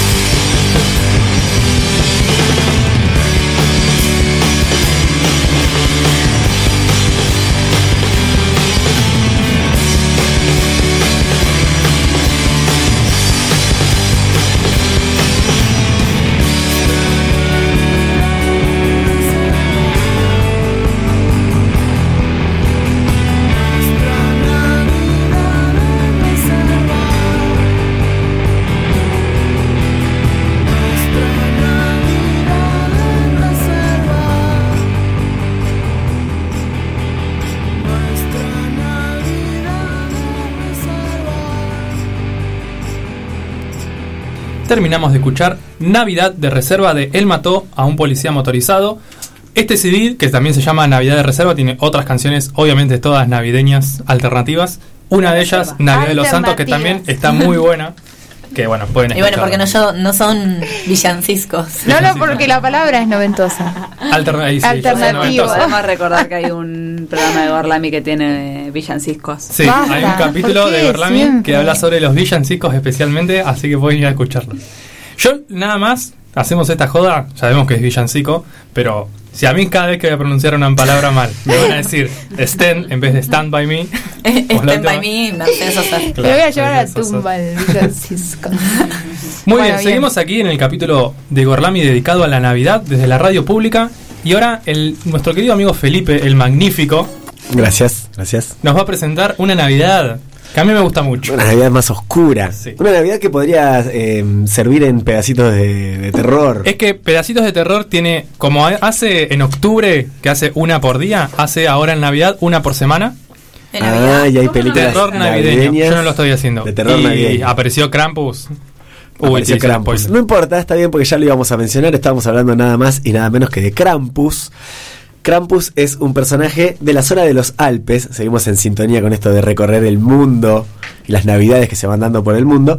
Em, Krampus aparece también en la noche del 5 al 6 de diciembre, ¿no? Habíamos dicho que esta fecha es cuando muere Sinterklaas y eh, aparece Krampus. Es como que Su se función- y de adentro del cuerpo sale Krampus. Exactamente. No, me estoy inventando, pero estaría re ¿Pero bueno que sea así. Un monstruo. Krampus, primero vamos, ¿qué hace Krampus? La función de Krampus es castigar a los niños que se comportaron mal durante el año, así como eh, El viejo de la bolsa. así como San Nicolás viene a premiar a aquellos que se portaron bien, Krampus completa la tarea y castiga a los que se portaron mal. Me parece muy bien. Me encanta. Tiene algo de tiene algo de viejo de la bolsa porque eh, hay algunos castigos que Krampus hace y uno de esos es embolsar a un niño, ¿no? Así como San Nicolás saca de la bolsa un regalo, Krampus te agarra, te dice Te mete vení, en la bolsa. vení para acá. Te dice ahí el Krampus de los Alpes. Acordaste como el Ortix. Sí. Eh, su nombre proviene de la palabra Krampen. La voy a decir. de. Krampen. Krampen. Que significa garra.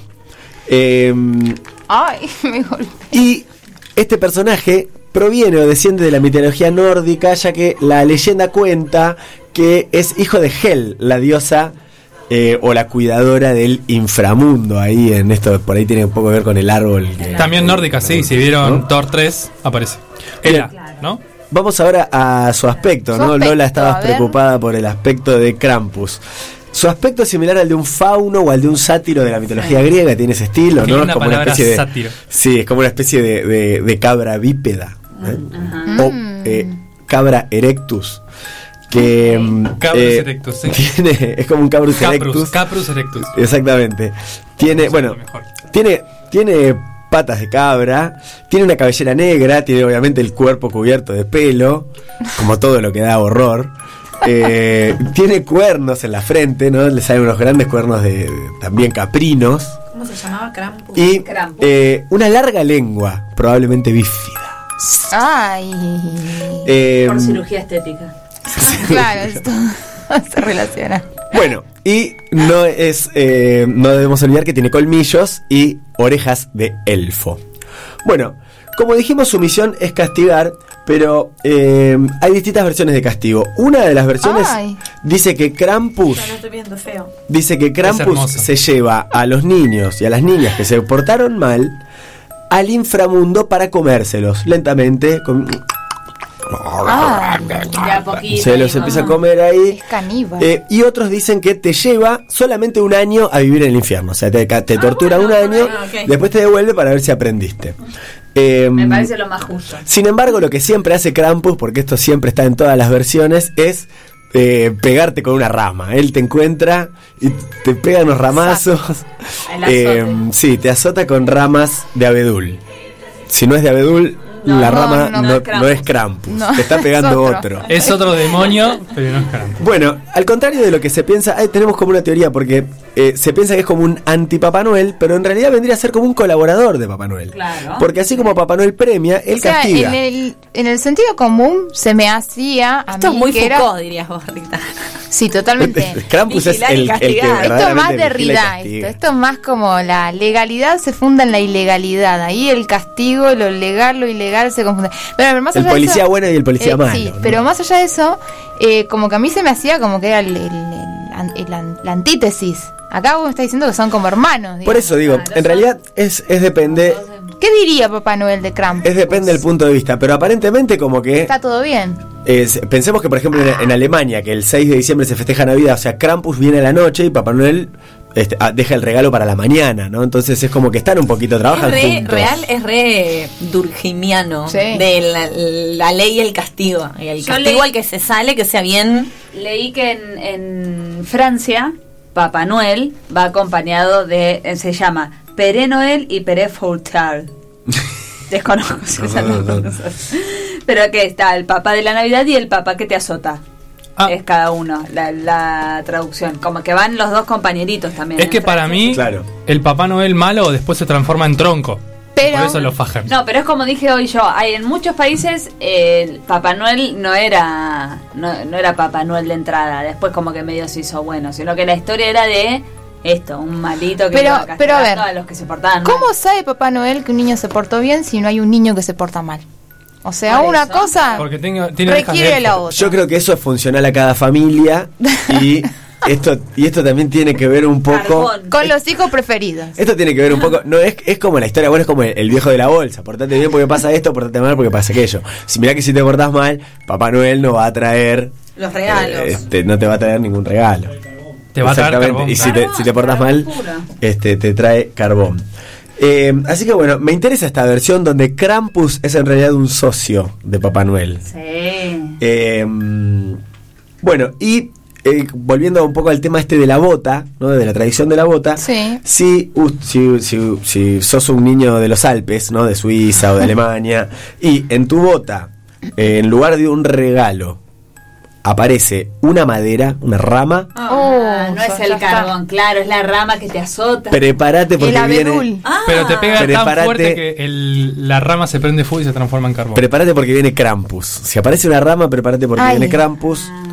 Obviamente, y si vos vas llorando y decís, mamá, mamá, mamá, acuerdo". mamá, me dejaron una rama y tu mamá te dice, yo, ¿Y yo qué te hacían los padres? Perdón, los padres dije". permitían que este tal Krampus se Pero llevara por a los supuesto, niños. se lo entregan. De acuerdo. Se lo entregan Los porque... padres Qué llamaron a bárbaro. Krampus, le avisaron, llevate este niño, que no lo van a Llévate este niño que me quiere secuestrar. Porque en realidad los padres son la, los padres son los que representan a la ley en este caso y Krampus y. San Nicolás son los que vienen a rectificar ese, ese mensaje, ese mandato. Podemos decir esto que no dijimos, que en realidad es muy común, lo hemos visto en muchas pelis de Estados Unidos, esto de que me despierto a la mañana siguiente a ver qué es lo que sucedió, Sí. que es muy pocos países como nosotros que a las 12 nos damos todos los regalos, como muy manija, un país muy ansioso, Sí. donde a las 12 todos nos damos los regalos Vayan y festejamos y joda y fiesta, en la mayoría de los países se van a dormir, se despierta al otro día a la mañana felices con pijamas navideños a abrir los regalos Mi y, pobre y angelito. el, 20 y el 25 es la, la gran fiesta. Es Hay que, tener un buen pijama. Yo buen no, pijama, yo no estoy sí. para pasar una Navidad No, en y- esos lugares. También la celebración, eh, lo de la cena, Salem, tiene que ver con que en Europa se cena mucho Muy más temprano. temprano, Entonces, sí. desde las 7 de la tarde, que ya te estás comiendo el Viteltoné, Ah, hasta se te las mezcla 12 con de la noche, claro. es mucho, entonces se van a cenar temprano. Acá, ahora sí, nuestro oyente que está en Valencia contestó. A ver. Me dice que la tradición de los troncos existe, pero que es una tradición específicamente catalana, Ah, que sí. se llama cagatio. Sí, lo dije, ¿eh? Ah, Cagatio. Vale. Dije que Hacen era- cagar al tío, era claro. de. Cataluña, sí. ah, perdón. Que allá el tío puede ser cualquier persona. Porque Debe ser el tronco. Sí. si tuvieran que elegir un lugar en el mundo donde pasar una Navidad de ensueño, ¿cuál sería? Y yo creo que Estados Unidos. ¿Pero en qué lugar no, particular? Yo me voy a Rusia. No, tienen que poner no, un país tan grande, países tan grandes no, tienen que poner un lugar en particular en un tipo, en una casa de familia en tal. Ah. En, en Aspen, la Navidad en Aspen. Claro. Ah, con nieve. Ay, no sé. Yo- Suiza. A ver, Yo les voy a dar una ayuda. lo- Yo elegiría la sala común de Gryffindor Ah, en Hogwarts. bien, qué vivo. Yo también. parece que no. No, no vi Ah. Harry Potter. Ay, Dios. Perdón. Hasta acá llegó Gorlami, nos vemos. la- Para mí la, la Navidad más tradicional, o sea, la comercial, la que conocemos, debe ser en Nueva York. En el Hotel Plaza, donde va Macaulay Culkin. Yo estuve en enero y todavía estaban las ¿Qué tal de luces, todo, y es como, Claro. wow, imponente el árbol de Navidad en el la pista de patinaje, no la del Central Park, la de Rockefeller Center. Es como, wow, se te cae la Navidad encima. Macaulay se encuentra con su madre en la 2. Sí, y, y- pero que va a la casa de la tía De- George. sí, sí, tía del tío, responde, Tío George. Eh, porque a en arreglo. tío. Entonces, la madre Sí. que va a buscarla a lo del tío dice, ¿dónde estará? Va a estar en el árbol de Navidad. Y ahí se encuentra. Sí, ¿dónde no? ¡Cuidado, niño! Cuando, bueno, no importa.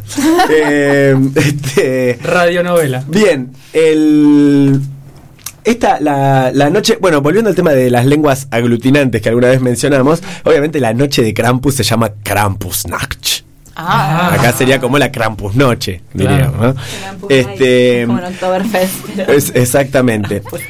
Bueno, Mucha acá. un dato histórico llamativo, la Iglesia Católica persiguió un poco esta festividad por considerarla pagana. Va. Y Se dijo, no esto, no, esto no se festeja, pero sin embargo, el, el poder de lo pagano sobrevive. No paguen a Eh, San Nicolás. Dicen, dicen un poco que también aparece esta idea de estar ligado a San Nicolás porque fue la única forma de sobrevivir a la, a la opresión cristiana. Bueno, San- con San Nicolás todo bien. Dije, bueno, pues que Krampus sea un poco más amigo de San Nicolás, así puede seguir existiendo. Y otra cosa llamativa es que los gobiernos fa- eh, fascistas de Europa también lo prohibieron por considerarlo socialdemócrata. Ah, Krampus. Me encanta. Qué sé yo. Eh, hoy en día en Eslovenia, Austria, República Checa, Hungría, Alemania se festeja Krampus y la noche del 5 de diciembre eh, las personas se visten de Krampus, hay muchos Krampus por la calle eh, y persiguen a la gente. Entonces si vos no te disfrazás de Krampus salís y un Krampus te persigue. Van con los con mm, ramas de abedul, Como cadenas y van haciendo y, y cencerros haciendo ruido y persiguiendo este Mirá, a los pobre los de Krampus. República Checa. Una mujer, tira el zapato. Se da cuenta que va a estar sola todo el año. Y después entra te agarra Kramp- y después te en agarra la- Krampus. En la bota. Exactamente. Eh, ¿Qué año? eh, bueno, este festejo se llama Krampuslauf. No Krampusfest. Se llama Krampuslauf. Porque no, no tiene mucho de fest porque te, te persigue. Claro. Eh, así que bueno, yo creo que si tengo que elegir un lugar para ir a pasar la Navidad, ya No pasé ya pasé mucho, no, sí, sí, Sí, ya pasé muchas lindo. muchas Navidades de Y vas a ir eh, disfrazado de Krampus. Sí, quiero quiero disfrazarme de Krampus. Igual eso es un 5 de diciembre, o sea que podés pasar ese 5 de Claro, diciembre puedo y ir, después moverte puedo ir, este, puedo ir a tomarme el avión vestido de Krampus, llegar a Nueva York y romper Secuestrar- todo, Secuestrar romper a la todo. madre de Macaulay Culkin. secuestrar a una mujer serbia y pedir regalos a- para mí y mezclar todas las navidades en una sola, ¿no? Bueno, es, eh, nada más, Buen eso plan. quería contarles de Krampus. Espectacular. Continuamos con otra musiquilla. Dale. Vamos a escuchar en esta ocasión Happy Christmas, War is Over de John Lennon. Ay, John, siempre tan. So this is Christmas. So this is Christmas. What have you done? Another year over. And a new one just begun. And so this is Christmas.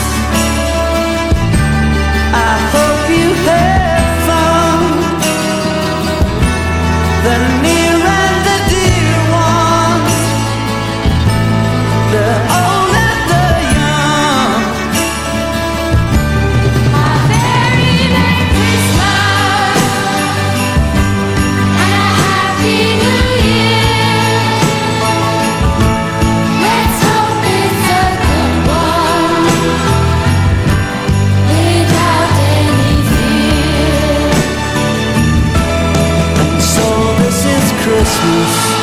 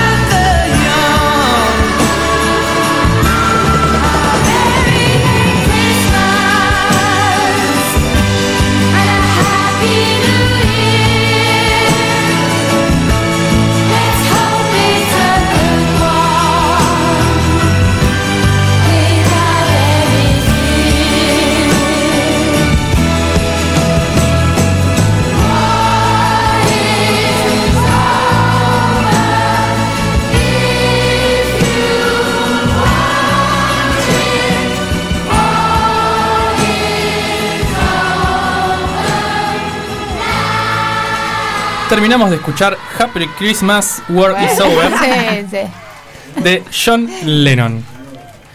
Terminamos de escuchar Happy Christmas de John Happy Lennon. Christmas. Y la dije hasta ahí porque. Muy bien, muy bien. Está bien. Porque War is Over está bien, ya está. Está bien. Ya se entendió. Y todos y todes acá creían que Krampus era el mejor amigo tenebroso de la Navidad, pero yo les vengo a decir que no. ¿Hay otro? Hay otro ¿Aún peor? que se llama.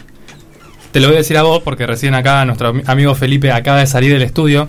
Digo que en realidad Santa Claus, Sinterklaas y toda esta movida papanolística, en realidad el amigo tenebroso no es Krampus. ¿Saben quién es? ¿Quién es? Un reno. El consumismo. Ah. Se la Sospechaba. recreyeron, ¿eh? Se la recreyeron. Que, lo, capitalismo. que lo estábamos disfrutando igual ya, porque Sí. estábamos hablando del Papá Noel de Coca-Cola, Sí, sí, de, sí. de la Navidad de no sé dónde. las botas colgadas. Yo voy a hablar un poco de esto, de toda la ideología o esta imposición cultural, económica que se quiere hacer dentro de esta festividad. Digamos que voy a como todo lo lindo de la Navidad lo vamos a matar, pero después al final creo que podemos llegar a una síntesis un poco más Claro, interesante. tranqui que es el, el viernes. Claro, tranqui. La matamos hoy, resucita mañana. No pasa Sí. nada. O, o dos días, dos o tres días, así es. Dentro de Ah, todas estas que- navidades que hemos mencionado, siempre por detrás, mencionados, siempre hay una lucha política, una puja política por imponer una visión del mundo. ¿Sí? Como si tenemos eh, los ayudantes de Santa son morochos y pequeños, por algo es, ¿no? Después si tenemos a, Clau, eh, a Krampus, o si le pegamos a... Como que todas estas festividades y celebraciones tienen como su imposición de una visión del mundo. Ya la Navidad como nacimiento, desde el momento en el que nace, como nos dijo Lola, ya viene a tapar otras festividades. Es decir, che, acá hay un montón de festividades. El 25 de diciembre hay un montón de festividades paganas. Tenemos que hacer algo. Bueno, vamos a poner que el nacimiento de Jesús fue el 25 de diciembre para poder tapar esto. Entonces ya como nacimiento, Ya es la una Navidad... estrategia del cristianismo. ¿no? Exactamente, ya nace como estrategia para tapar otras festividades. Entonces, el componente ideológico que maneja es muy grande. Eh, como ya como dijo Lola, eh, la, la principal celebración que querían tapar en el Imperio Romano era la que más se celebraba, que era eh, la celebración al dios romano de Saturno, que coincidía con el solsticio de invierno. Pero además, esta festividad eh, se fue modificando año tras año para reducir como el carácter político que conlleva y llevarlo hasta un punto de vista o un carácter más económico. Como sabemos, en esto se celebra eh, el nacimiento de Jesús, ni más ni menos que eso. La Navidad es eso. Cuando Jesús nace, en realidad, eh, en su pueblo, Jesús luchaba para en contra de la opresión contra enfermos, contra marginados, contra mujeres, contra el pueblo romano, contra el mismo pueblo judío. Y todo esto eh, tenía un carácter político súper fuerte. Si bien también tenía un carácter, eh, digamos, espiritual o religioso muchísimo más potente, que es el que prosperó. ¿Querés decir algo? No, perdón, es que todo esto que decís de, del carácter y la personalidad del- de Jesús y lo que simbolizaba, me genera grandes contradicciones con muchas posturas políticas que manifiestan un gran sector de- del catolicismo en la actualidad, que en general es un sector conservador, Yo estaba pensando que exactamente. está en eso. absolutamente cosa en es la contra de la inclusión del otro, del pobre. Digo, hay un montón Digamos- de pasajes de la Biblia que hablan de que Exacto. Jesús, no se incluyó a las prostitutas, a los ladrones. Claro, por ahí ¿no? el, Sí, el rasgo sí. más notorio es la, la- la tolerancia. Claro, si, digamos, si hay algo que nos queda de esa figura es eso, es como un revolucionario social. Exactamente. Si nosotros vemos a Jesús en su tiempo, era una persona revolucionaria que, eh, si bien tenía un carácter espiritual y religioso muy fuerte, también tenía un carácter político. Porque en ese tiempo las leyes Totalmente que, estaban, que habitaban en ese país eran también las mismas, eran las leyes que venían de la Biblia. Entonces casi que no se podía separar la religión de la política. Jesús era totalmente revolucionario en su tiempo. Si vemos a este personaje histórico Jesús. Después, muchas iglesias que se basan, muchas iglesias cristianas, como que Tienen interpretan, interpretan, es- exactamente, interpretan. Y esto es lo, mismo que pasa con la Navidad, se va despolitizando para llevarlo par- para otro lado Totalmente o para comercial. tener, claro, valores fuertes de familia o de una familia estereotípica, como lo llevan para otro lado. Entonces esto se va perdiendo. De hecho, eh, a medida que pasa el tiempo, a Jesús se lo va haciendo más de clase media. Porque Jesús nace en un contexto... Se lo va aclarando también. Sí, también. físicamente, los ojos celestes, el pelo rubión. Jesús, eh, cuando nace, nace, es como el equivalente de que acá hubiera nacido bajo de un puente y hubiera crecido en la villa. Y en la zona sería Siria-Palestina, más o menos, ¿no? Sí. ¿Dónde Eh, está ahora el nacimiento que dice la Biblia es en Belén, este reino de. David, que era la ciudad de David.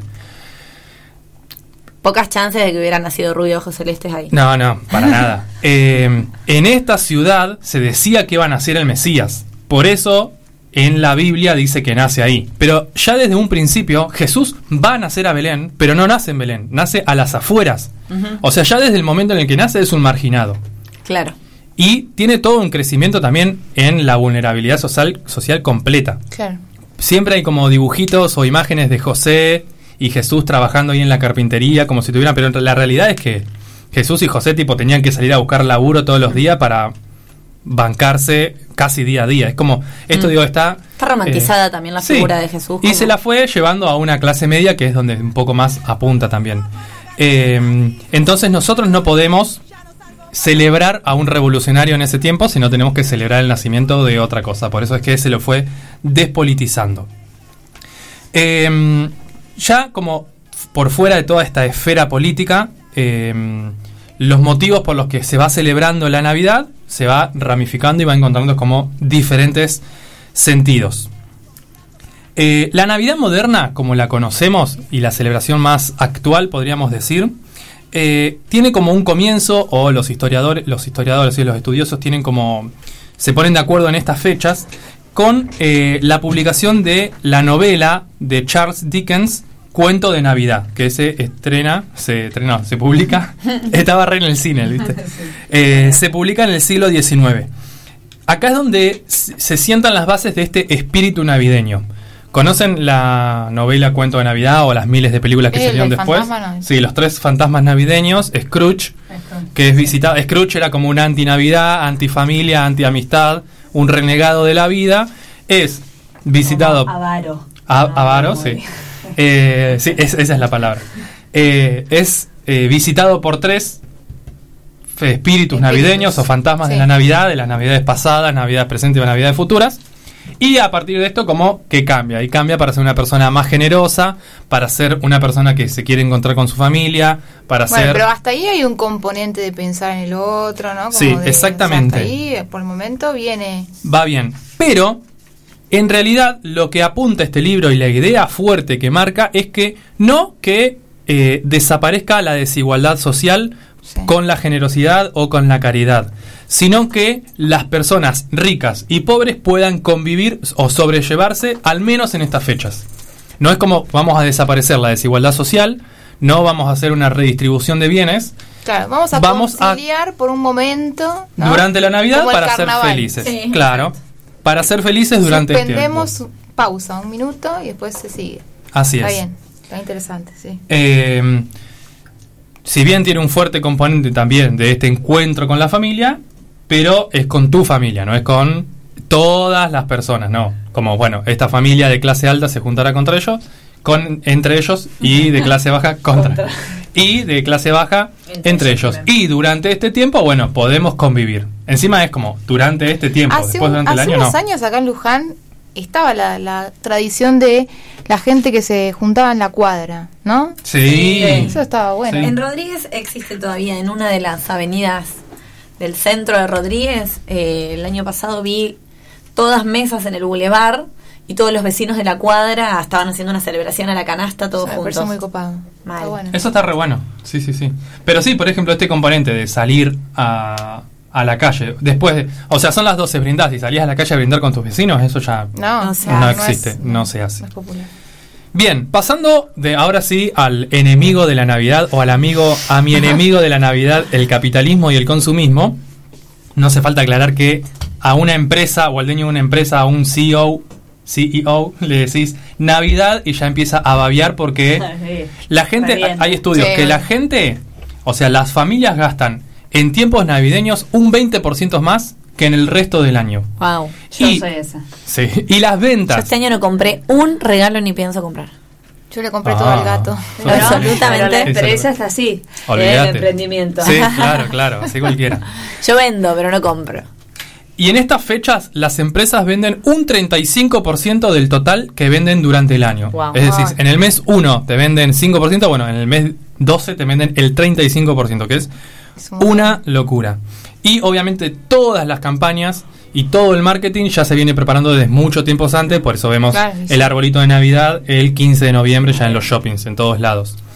Eh, esto no es que a fin de año uno tiene la necesidad de comprar cosas, no. Obviamente todas las publicidades te están medio lavando el cerebro para que vos te sientas que tenés que regalar algo porque el espíritu navideño así lo dice. Y uno ¿no? cuidando el aguinaldo. Sí, cuidar el aguinaldo no existe. Chao. Bien, hay personajes. ¿Qué es eso? ¿Todos Ay, ustedes tienen? aguinaldo. Ah, ¿Qué es eso? ¿Se come? ¿Ustedes tienen aguinaldo? Caja navideña. Em, el marketing siempre tiene como sus personajes particulares. Hay dos que son muy fuertes, que están relacionados obviamente con la Navidad estadounidense. El primero es Rudolf, el reino de la nariz Ay, roja, lo amo. que fue Ella lo creado. amaba. Ella amaba todo lo que estaba Sí, mal. sí, sí. Em, O sea, yo compraría un muñeco de Rudolf. No, ya sabemos qué regalarte algún día. Rudolf aparece en Frozen, no estoy flasheando. No. No, no, ese es Sven y es un reno de, Ah, de la tierra de. Sabes mucho de renos, evidentemente. Sí, sé mucho de Qué raro. Frozen y de Rodolfo. Bueno, Re- eh, Rudolf, como toda esta historia, eh, fue introducido en el universo.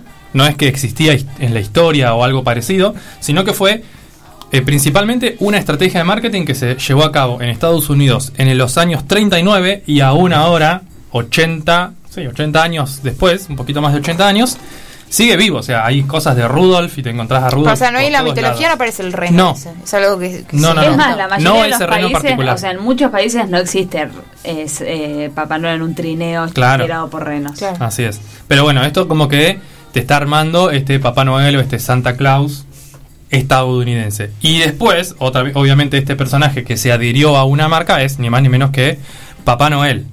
Eh, toda esta estrategia de Coca-Cola de adueñarse de la imagen de Santa Claus viene porque ellos percibían que en el verano se consumía Coca-Cola lo loco. Pero en invierno nadie tomaba Coca-Cola porque lo veían como un refresco, como algo que... eh, no lo relacionaban con claro, el frío. algo que te refrescaba en el verano y lo tomaban en ese momento.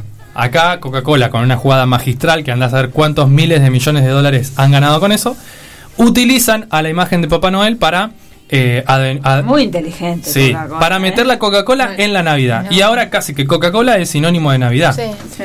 Y venden la Coca-Cola no diciéndote, che, te vas a tomar, bueno, conocemos las publicidades de Coca-Cola. felicidad. Exactamente. No te dicen, toma esta, esta Coca-Cola que es muy rica. No, te dicen, compartí esta Coca-Cola con tus amigues. Bueno, amigues nunca van a decir. No, no Eh, creo. compartí esta Coca-Cola en familia, destapá felicidad. La Coca-Cola no te vende. Bueno, pueden ver Mad Men, el último capítulo. Primero vean toda la serie. donde supuestamente nuestro querido amigo Don Draper hace una publicidad muy interesante de Papá Noel. De Coca-Cola, perdón. ¿Viste de Mad Men? Mírala porque está muy buena, una serie. No sé dónde está. ahora. Hablé de- no hablé de Mad Men. No, no.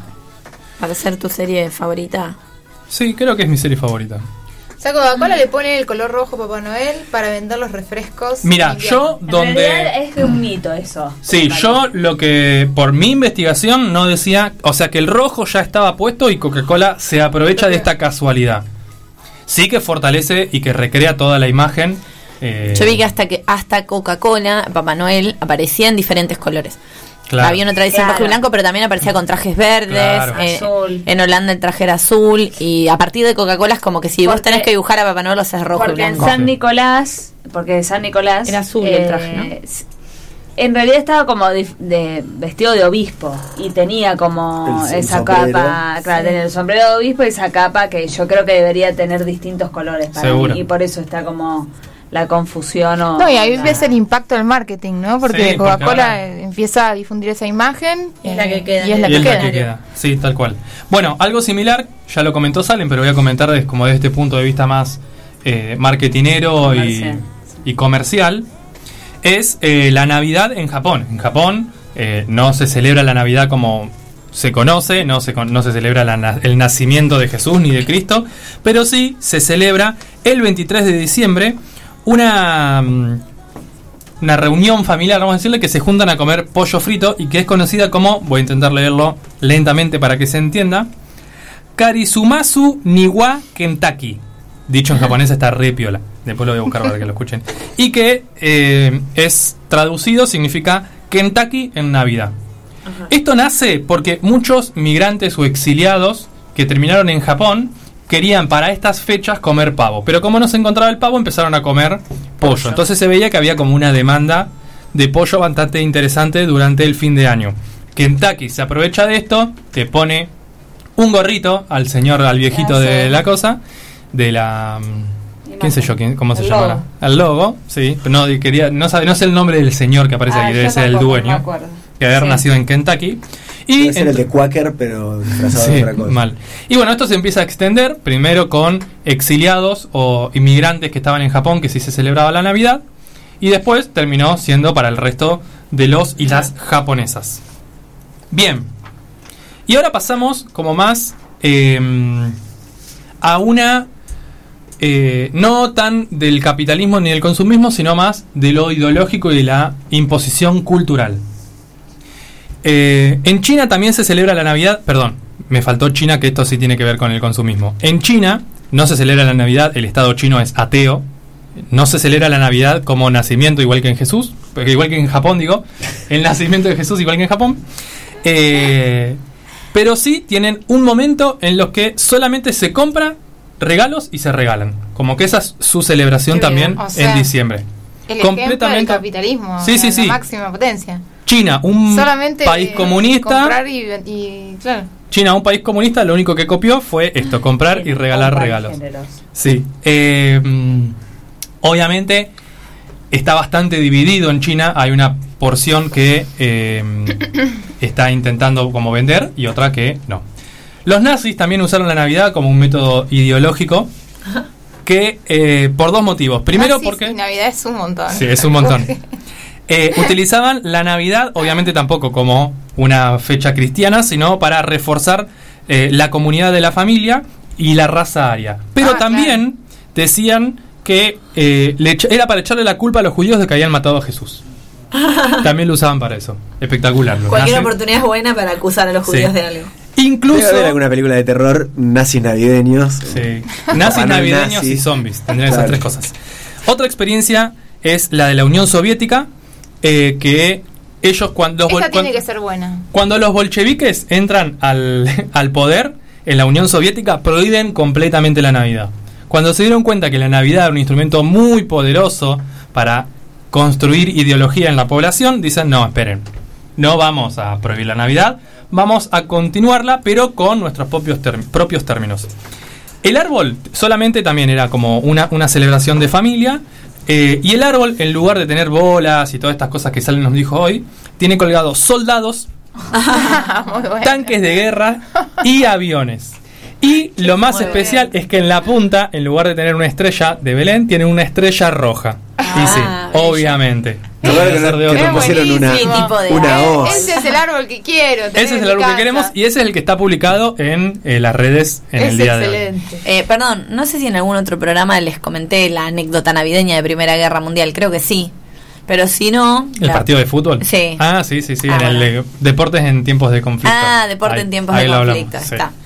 Eh, y bueno, como para cerrar, yo creo que eh, hay que celebrar la Navidad en familia, no hay que convertirse en un Grinch, pero en el momento de consumir tengamos un consumo responsable. No siempre consumamos en las grandes empresas, comprémosle a los pequeños emprendedores, sobre todo a emprendedores que sean amigables con el medio ambiente y que sean sustentables. O a las cooperativas también puede ser. No, y, Y y para mí re- y rescatar esto que decías al principio, que si hay algo interesante para mí en la figura de Jesús, tiene que ver con, con pensar al otro, ¿no? O sea, Y el Grinch aprendió que no era solo regalos la Navidad. Sí. Él se robó los regalos para que nadie sea feliz y lo- sí, en el Villaquien dijeron, vamos a festejar igual, pues no nos importan los regalos, Grinch. Tal cual. Y sí, ahí- y recordar esto, como Volver esta a politizar. connotación política de la Navidad. Bien. Bien, ¿terminamos? Terminamos. Vamos a escuchar la canción de León Gieco, La Navidad de Luis.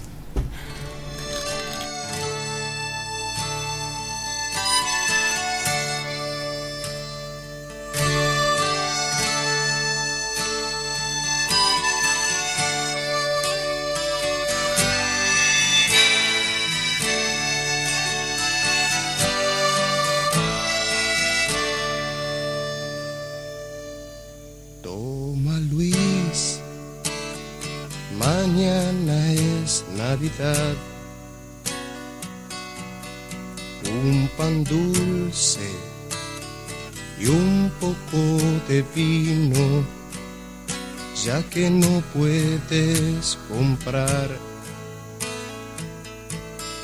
Toma Luis, llévalo a tu casa y podrás junto con tu padre la Navidad festejar. Mañana no vengas a trabajar, que el pueblo estará de fiesta y no habrá tristezas.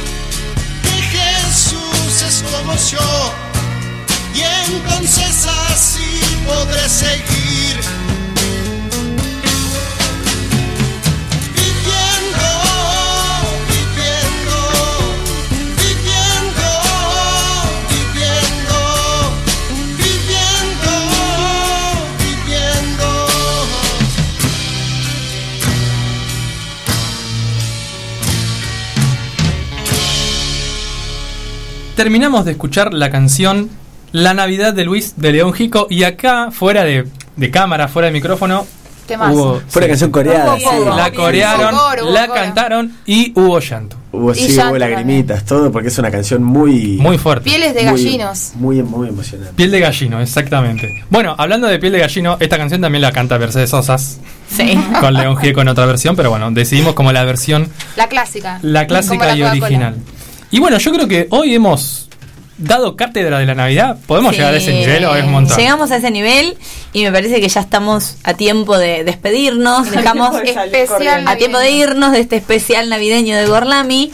Eh, quedarán las columnas preparadas para el programa que viene, que es el último programa del año 2021. Lo tenía- se tenía que acordar Así misma. que porque si no- eh, les agradecemos a todos los que estuvieron del otro lado escuchando esta edición de Navidad y vamos a despedirnos. Sí, ¿Sí? Sí, a vos te toca Por decir. supuesto, comenzando por ella, que la semana que viene sí nos va a deslumbrar con algo bien para fin de año, nuestra queridísima Rita.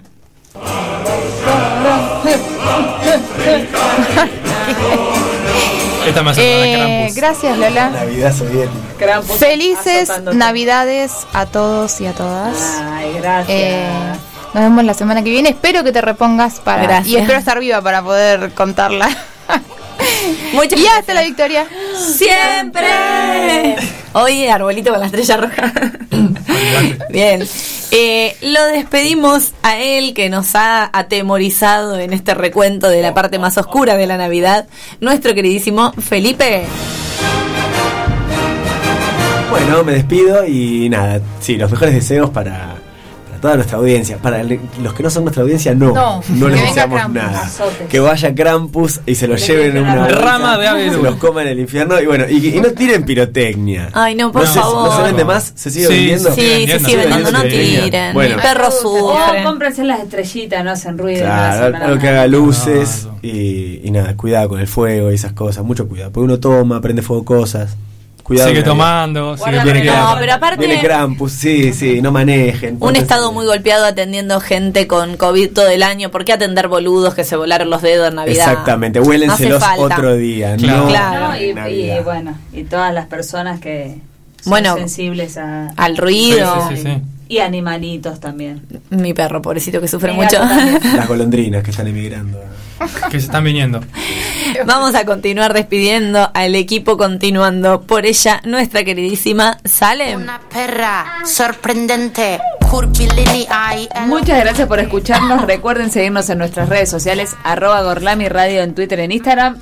Tenemos la cajita de comentario ahí con la pregunta de qué van a llevar ustedes a sus cenas navideñas. Así, es, que agradecemos a todas las personas que estuvieron respondiendo. Muchas gracias. Eh, nos encontramos todos los martes 18 horas en la radio pública de Luján, aunque solamente queda uno, así que No no, van a ser todos, sino va a ser solamente el próximo. Si no pueden escucharnos en vivo, estamos en Spotify como Radio Orlami. Gracias, compas. Muy bien. Y ahora sí lo vamos a despedir a él, que es el cerebro, la columna vertebral, la médula espinal, el alma mater. El productor. de- el productor. Y no te habíamos agregado uno, pero no me acuerdo qué era. Ah, ya es un montón. Ay, yo no estaba. Pero es como todo, todo en Gorlami, nuestro queridísimo Nacho.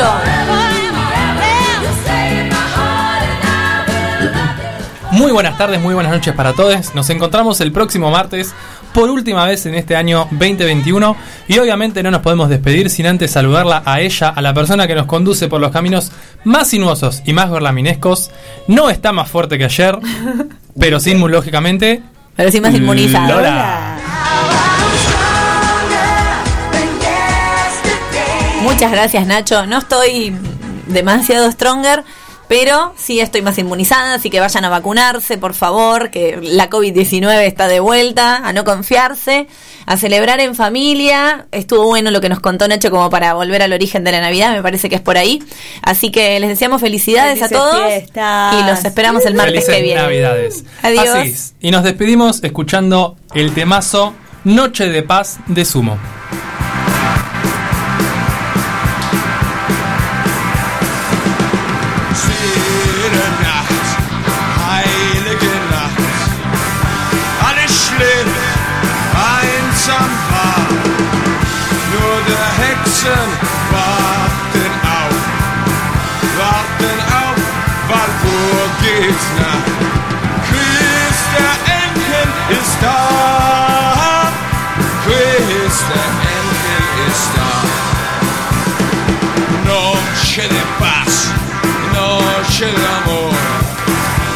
Acá, por favor.